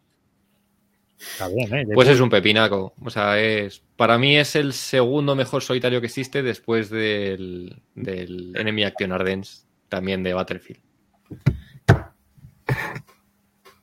Que para mí El- me el- parece el- sublime. El, el Ardennes es aquel que puedes jugar con los dos bandos, ¿no? Sí, puedes Sí. jugar. Tiene un solitario alemán, tiene un solitario aliado y, y puedes jugar eh, uno contra uno. Es como el RAF. eh, al final es un, es un juego 3 en 1. Es que Que- ese que- juego es muy caro, ¿no? Es un juego muy caro. Muy Es muy caro. Es y, muy caro. y es, co- y es complejo. Es ya. Bueno, eh, Roy lo ha estado. A No mí sé si lo has me, me venció, me venció. Ya ha ganado. Lo, lo- lo he dejado y dicho, volveré más adelante. Pero Pero, pero, Roy, ¿tú no estabas con él a Time for Trumpets? yo no. No, Yo, yo, yo soy guargamero, pero de baja intensidad. No, esto, un Time for Trumpet. Y Arribas también se lo estaba estudiando, ¿no? Tú también estabas mirando. Sí, lo que pasa es que, ¿sabes qué? Que con las navidades y todo eso de por medio, saqué eso es lo que cosas me pasó a mí. ligeras y entonces se han quedado las cosas ligeras. Es más, ahora el que tengo es el de la carga de los tres reyes ahí desplegado. Estoy descifrando las reglas. Ya me he puesto un vídeo de Carlos a ver si aprendo. Y ando con eso. Pues darle, ya, lo- ya que lo tenéis, darle una oportunidad porque os va a sorprender sí. muchísimo el, No, no. el juego. Yo lo desplegué, lo vi, me gustó, pero lo típico, navidades, historias, un momento tengo que recoger la mesa y, y lo recogí y no me recuerda, recuerdan bastante a- al que estáis vais a sacar. Eh, estéticamente es bastante similar. ¿Cuál? ¿Cuál? El- El, el Ardenes, el Ardenes se parece No, mucho pero al- eso es un sistema totalmente Sí, distinto. sí, No. pero, pero el sistema de flechas, tal, ¿no? O sea, Sí, tiene. No. Pero No, piensa no, que no. las flechas es solamente en el, en el alemán, creo, ¿no? Sí, es para marcar las retiradas del enemigo. Ah, vale. Vale, no son puntos de vista ni nada. No, Vale, no, vale. pa- para mí lo chulo que tiene el, el de Ardenas, el de sistema, eh, ya lo he dicho muchas veces, y es que te da la sensación de estar jugando con niebla de guerra de verdad. O sea, tú ves lo que hay en el frente y detrás no sabes lo que hay. Y, y tienes la sensación de que estás jugando con alguien que te está, que cuando avanzas te, te ha puesto la puta unidad donde tenía que estar. Sí. Eso es a mí lo que me parece más chulo. Claro, pero eso lo consigo a base de tener una IA, que es un lío leerla, Sí, sí, para saber dónde tiene que. Ya no, ya no combatir, que es fácil, desplegarlas. Es un juego, es un Es juego complejo. Más juego- difícil que el FOF. Yo no he jugado al FOF. Estoy esperando No, que pero, lo metáis. pero Río, Río sí, por eso. Eh, el algoritmo de inteligencia artificial es más complicado que el del FOB, sí. Oh, Sí. Ostras. Eh, tiene menos lagunas, hay menos situaciones raras. El manual el- no está mal, tiene sus cosillas, pero la inteligencia artificial es un algoritmo eh, cosa que yo creo que si tienes algún problema de inferencia, a diferencia de en el Field of Fire, aquí sí que tienes las reglas de dos Sí. jugadores y tú Sí, puedes decidir sí, lo que sí, haces. sí, Si sí, sí. fueras Es más fácil, digamos que es más fácil el, enfrentarte al manual es más sencillo, pero la inteligencia artificial de qué hace el enemigo es más compleja que la del Fish of Fire. Vale. Vale, vale, vale. Es verdad que también es más inteligente, entre comillas, ¿no? Lo deja Bueno, ya- menos ya- a. Ya, puestos a hablar de solitarios, tal, el que sale ahora, el Combat 2. eh, Yo no lo he probado. El de Compass. Sí, el de Compass. Es El una uno- ¿eh? es una expansión. Es una expansión. Hay que tener el 1, ¿eh? Y a mí el 1 me encantó. Y el 2 me llega ya, pero ya ha estado. Bueno, Alain lo ha estado jugando ya. He estado hablando con él de todo lo que trae y cómo va. Alain fue el que me metió a mí en el 1, el que me metió el gusanillo. Y también tiene muy buena pinta, ¿eh? O sea, las cosas que aporta, las campañas y los detalles que trae. Ojo, tiene muy buena pinta. Es una expansión de 125 pavos. Sí. El juego original ya era, ya era carísimo también, ¿eh? Precios, precios Compass. Sí, sí, sí. Pero el Y- combat, ¿cómo y- exactamente? ¿Es una evolución del Ambus o algo así? Sí. Sí, lo comparan mucho con Ambus, sí. Sí, sí. La pregunta- Solitario puro y. Dime, dime. No, le digo a Río, que esa pregunta es para él. Eh, ¿Y hombre, ¿Qué aportan estos solitarios que sea mejor que jugar a un S Counter en esquizo? Pues que te sorprenden, te sorprenden a ti mismo. El esquizo al final es complicado que tú te montes Sí. a ti mismo una emboscada. Sí. Pero sí. La, la inteligencia artificial tiene, te ha puesto el puto roadblock cuando tú piensas que tienes camino libre con tus panzer para llegar ahí. O sea, es, es otra sensación, es una sensación de que estás jugando contra alguien. Que jugar es, yo juego mucho en esquizo y a mí me gusta, pero es verdad que esto te sorprende. Estos son juegos que te sorprenden y te putean mucho. Calino, ¿tú has jugado a Ambush? No. Ah, vale. Es que mm, yo he jugado mucho a Ambush y, y nunca me he interesado por lo del combat, pero ahora que has dicho que se da un aire, Sí, ese. igual yo, acabas de, marcando un gol. yo, de hecho, empecé con Ambus. me interesé por Ambus y me Ajá. llevó a esto. Me llevó a esto. Eh, Ambus estaba, bueno, está a unos precios bastante locos y, y acaba de salir este. Entré eh, y, vamos, no me ha defraudado en absoluto. La inteligencia artificial está muy lograda y, y lo que hace es, eh, o sea, la, la sensación de jugar con una, con un, con cuatro unidades, eh, gestionarlas y llevarlas hasta todas las capacidades de decisiones que puedas querer, la tiene logradísima. Las reacciones de los alemanes o el rival que te toque, también brutal. O sea, muy sencillo de, de gestionar porque las mismas capacidades que tienes tú de atacarles a ellos, tienen ellos de responderte a ti. Granadas, bazocas, eh, lo que quieras ver, lo tienes igual. Y la forma en la que ellos actúan es exactamente igual a, la decisión que tú has tomado cuando haces la acción, la toma de la misma manera el rival hacia ti. Entonces, eh, se producen situaciones que son películas totales, me parece brutal. El segundo lo que hace es añadir a esto tanques con unidades dentro del tanque, eh, posibilidad de destruir tú con tus infanterías partes determinadas del tanque, eh, campañas eh, en las que tú vas mm, evolucionando a esos personajes, eh, aprendiendo y, ascendiéndoles de rango, mejorándolos, tal. O sea, ya la campaña es otro nivel, otro rollo. No he, no he jugado a la campaña a- a la- a- al segundo, al que acaba de salir, pero el uno me parece una genialidad, me parece una locura. Muy bueno. A este juego lo que pasa es que le pesó mucho el precio, las calidades y el manual. Hmm. Todo, todo lo que detallas es tal cual. Es súper caro. Eh, las calidades no son para nada. eh, cuando estás pagando por un juego tanta pasta, no te esperas unas calidades tan nefastas. Parecía un kit starter. Sí, sí, básicamente sí. Y por último, eh, el manual hay que descifrarlo. Solo aprender a, a lanzar granadas me hace gracia porque esta semana me ha escrito, me escribió, eh, coño, eh, qué rico el mambo, Y Yo. Y me dice, Carino, ¿qué me dices del combat? Huye, desgraciado, ni se te ocurra, ni la C pongas en el buscador. Nada, pasa de esto. No, no, no, no. Tienes- la segunda o tercera edición. No, no, no. eh, sí, hombre, claro, ahora con la segunda me imagino que volverán a reeditar la primera, porque, porque es que es un juego que mola mucho y ha pasado muy desapercibido además. Me da mucha pena porque las tres cosas que ha dicho... pero pasa como el Enemy at in Ardennes, que salió a 140 euros y ni Dios se lo Claro. compró. Pero el, el Enemy Action Ardennes no, no peca de las cosas que peca el combat. Bueno, las calidades del Academy Action Ardens tampoco son gran cosa. Las fichas salían desplazadas, había unos Ah, bueno. líos ahí. Son muy finas. Te digo una cosa, tío. Cuando sale un juego con las reglas chungas, ¿sabes? Es que, Sí. ojo, ¿eh? Ojo. Para mí, Sí, sí, sí, las reglas- o sea, yo hay muchos juegos que me he quitado de en medio por no descifrar las reglas. Mira, tío, que hay 300 juegos con las reglas bien. Sí, yo aquí tuve la suerte de que, ya os digo, Alain, que anda por aquí, me, enganchó en la pechera y me dijo, mira, vamos a jugar, empezamos a jugar los dos en colaborativo, llevando cada uno una unidad y, fui viéndolo de manera muy pausada y muy fácil. Pero es verdad que enfrentarte a, las reglas lleva su tiempo y no es sencillo, es verdad. Yo no lo recomendaría a los a ojos vendados este juego a cualquiera porque te puedes encontrar con un golpetazo grande. Pero si Hombre, estás es que por- dispuesto... vale tanta pasta y por mucho que los ambush estén caros, a lo mejor te puedes encontrar uno por ahí. ¿eh? puede el, ser, ambus, el está cotizado, ¿eh?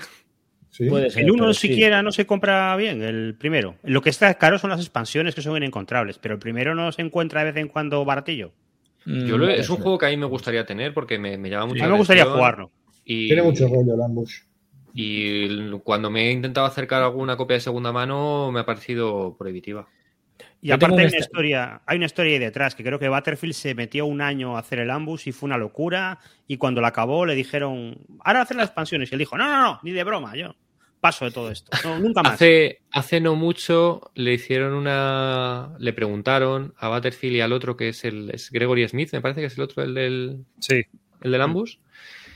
Y que si se planteaban y tal, dijeron que la cantidad de trabajo que ellos metieron para hacer ese juego originalmente es in- absolutamente impensable volver a meterse en esa locura. O sea, que Mm. le debieron de meter de- una cantidad. Elige tu propia aventura, aquello. ¿eh? Sí, sí. O sea, no sé si lo conocéis, iba con una plantilla con agujeros.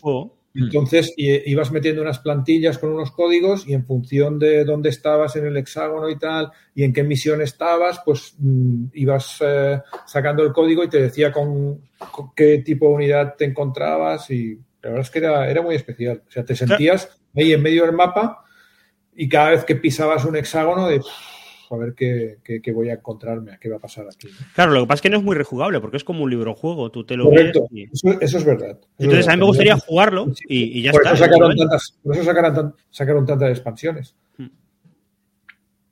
Ah, pues estaría bien, mira, hacer como una como el Sherlock, ¿no? Reeditarlo. Sí, sí, sí, es, el, es rollo Sherlock. Por, por eso puedes, puedes comprarlo, jugarlo y luego venderlo otra vez. Qué chulo. Sí, sí, sí.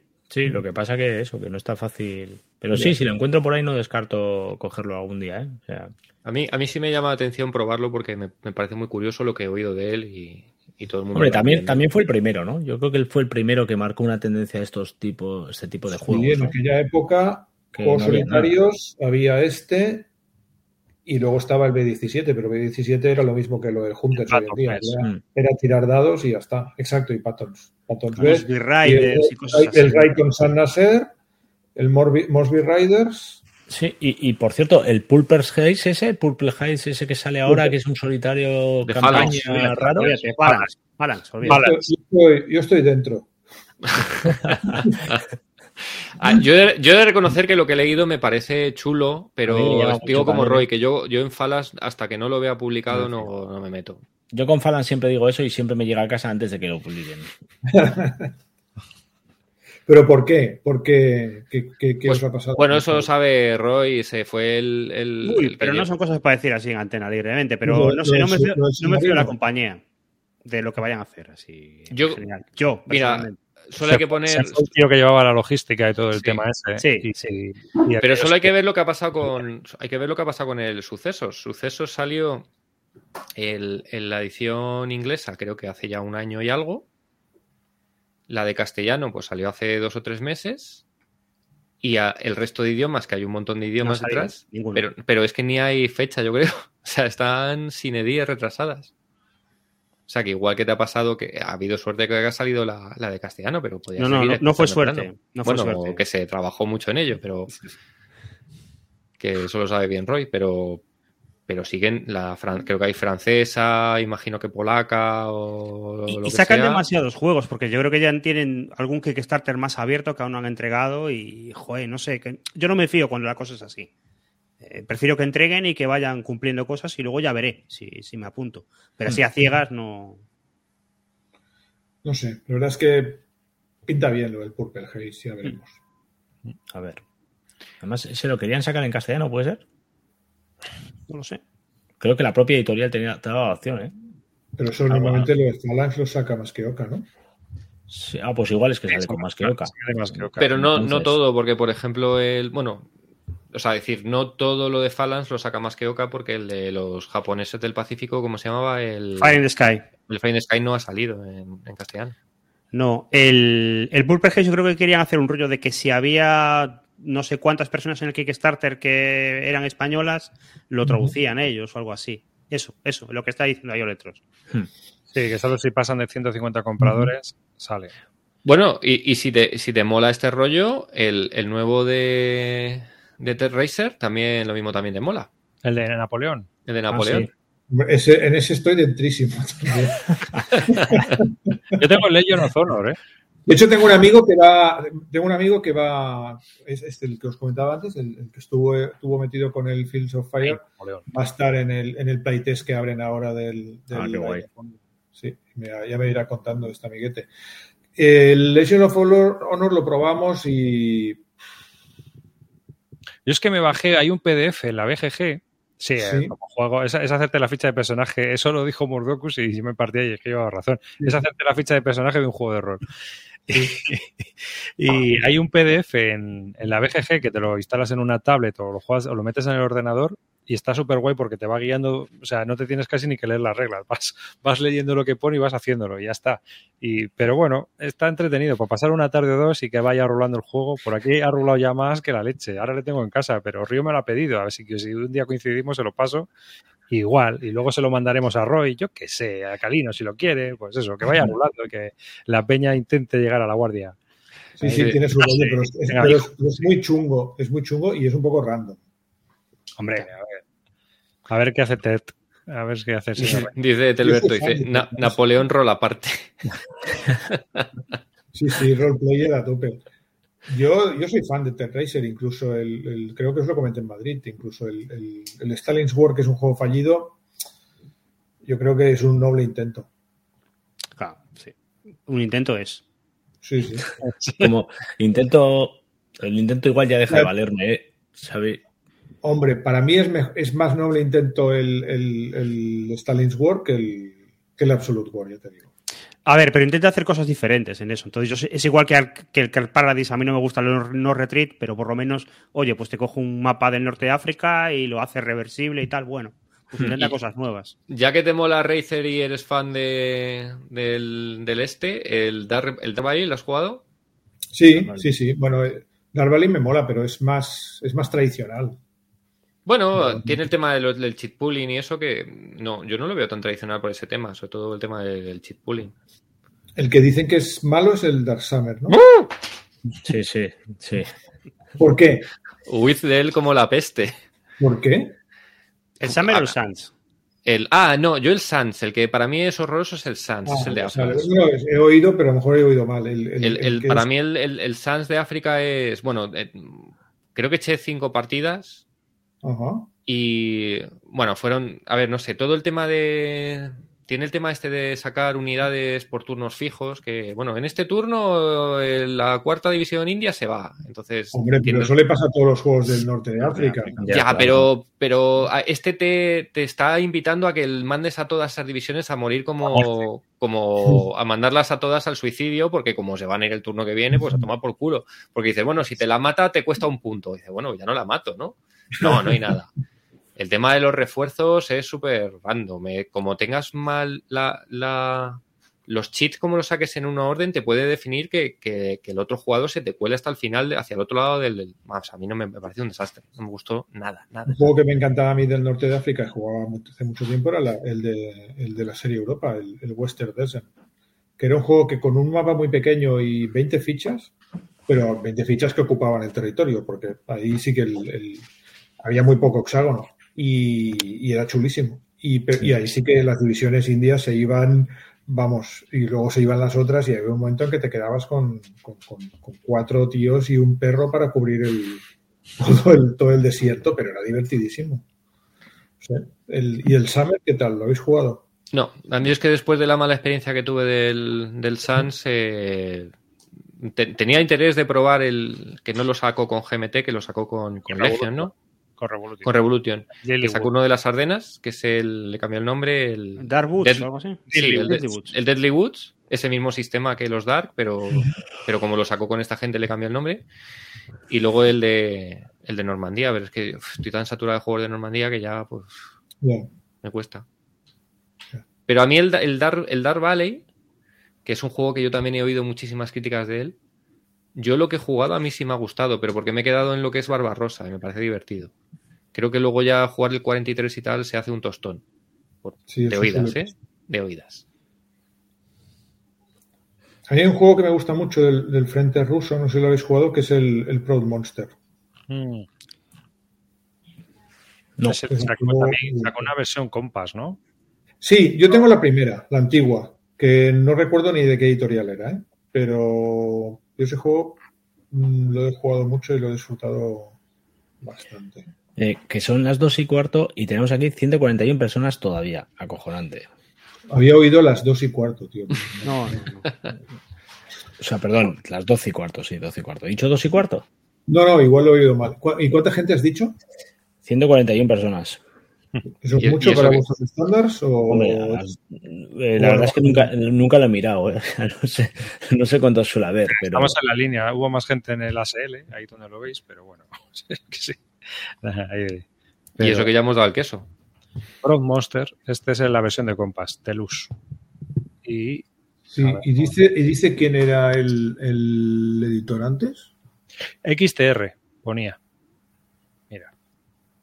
Hay tres versiones. Una de Reimplemented. Pro Monster de Luz, Pro Monster de Barbarossa Campaign, Este es el que 1994. tengo yo, supongo. El del medio. Es un juego de revista, de hecho. ¿no? Sí, sí, Command. XTR Corp, Sí. de Tai Bomba. Guapísimo. sí, ¿eh? Tai Bomba, haciendo juegos no de nazis eh, en...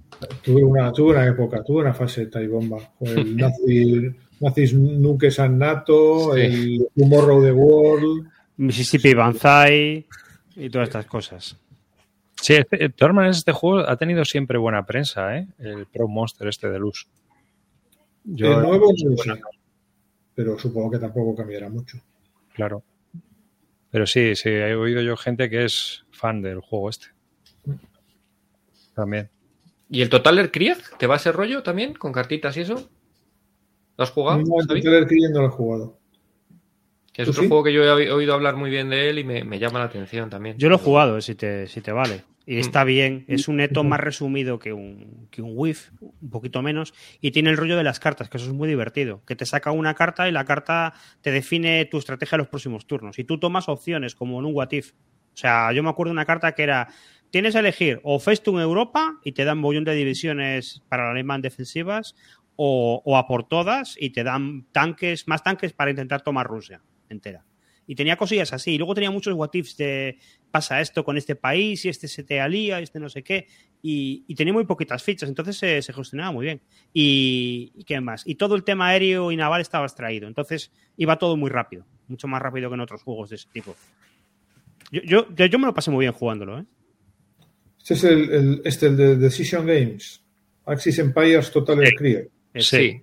Y hay una versión, está ese y luego el, el del Pacífico que es del Daisenso y los Hmm. puedes juntar los dos. Y Total Krieg quieren Daisenso. sacar una versión conjunta con todo junto en una caja en plan dual pack. Madre mía. Estaré en ello. Pero fíjate qué monstruosidad. Sí, tiene pinta de ser monstruoso esto. ¿no? Wow. Pues no, no, no lo conocía. Pues nada, yo creo que ya aquí son las 12 y 20. Vamos a ir dejando, chicos, que si no nos dan las dos. Sí. Muy. Ha sido, ha un placer. Por cierto, estaba mirando ahora y mira, un saludo a Netes que se ha suscrito con Prime también y un saludo a Carlos Lagranja que también se ha suscrito con Prime y Odolontres que se ha suscrito pagando entero. Así que un saludo a los tres por haber suscrito, gracias. Porque Ay, antes de despedir a Xavi, es- eso ya es una pregunta que me la hacen, me- es verdad que la acaban de hacer y está el Pazo Glory, ¿lo vais a reeditar? Eh, sí, sí, sí. Y además eh, ¿Con el mapa, con el mapa nuevo? con, el, con el doble mapa, sí. Sí, sí. Qué bueno. Eh. Y con las cartas corregidas, porque Es que, es que gana mucho ese juego. el lío mapa. aquel con las cartas opcionales que, que desde luego bueno, Ya os lo conté en Madrid. Esto, Sí, ¿no? sí, nos lo contaste en Madrid el, el tío que había ido, sí. Me Bueno. que empecé, empecé a gritar por la oficina. La última vez que regalo algo, nunca más regalo. Desastre. Bueno, pues nada, ha sido, ha sido súper guapo, ¿eh? Me hacía mucha ilusión venir y, y eso. Y mañana te digo algo, Calino, de lo, del, de, lo de la Masterchef esta. Y, Eso, eso me lo dijiste ayer, ya es mañana. Te dije mañana por la mañana. Esto Vale. no sé si convalida. Y luego el, el próximo martes, entonces sigo invitado a grandes campañas. Estás, estás invitado, pero yo no te aviso, Xavi. O sea, me da puro ya llamar a la gente. Para eso soy el pesado de. Parece que vivo en el centro de Luisiana, ahí, intentando llevar a mi causa a la gente. Si te apetece, tienes mi teléfono cuando quieras. Y con esto nos despedimos. Chao. Venga, chavales.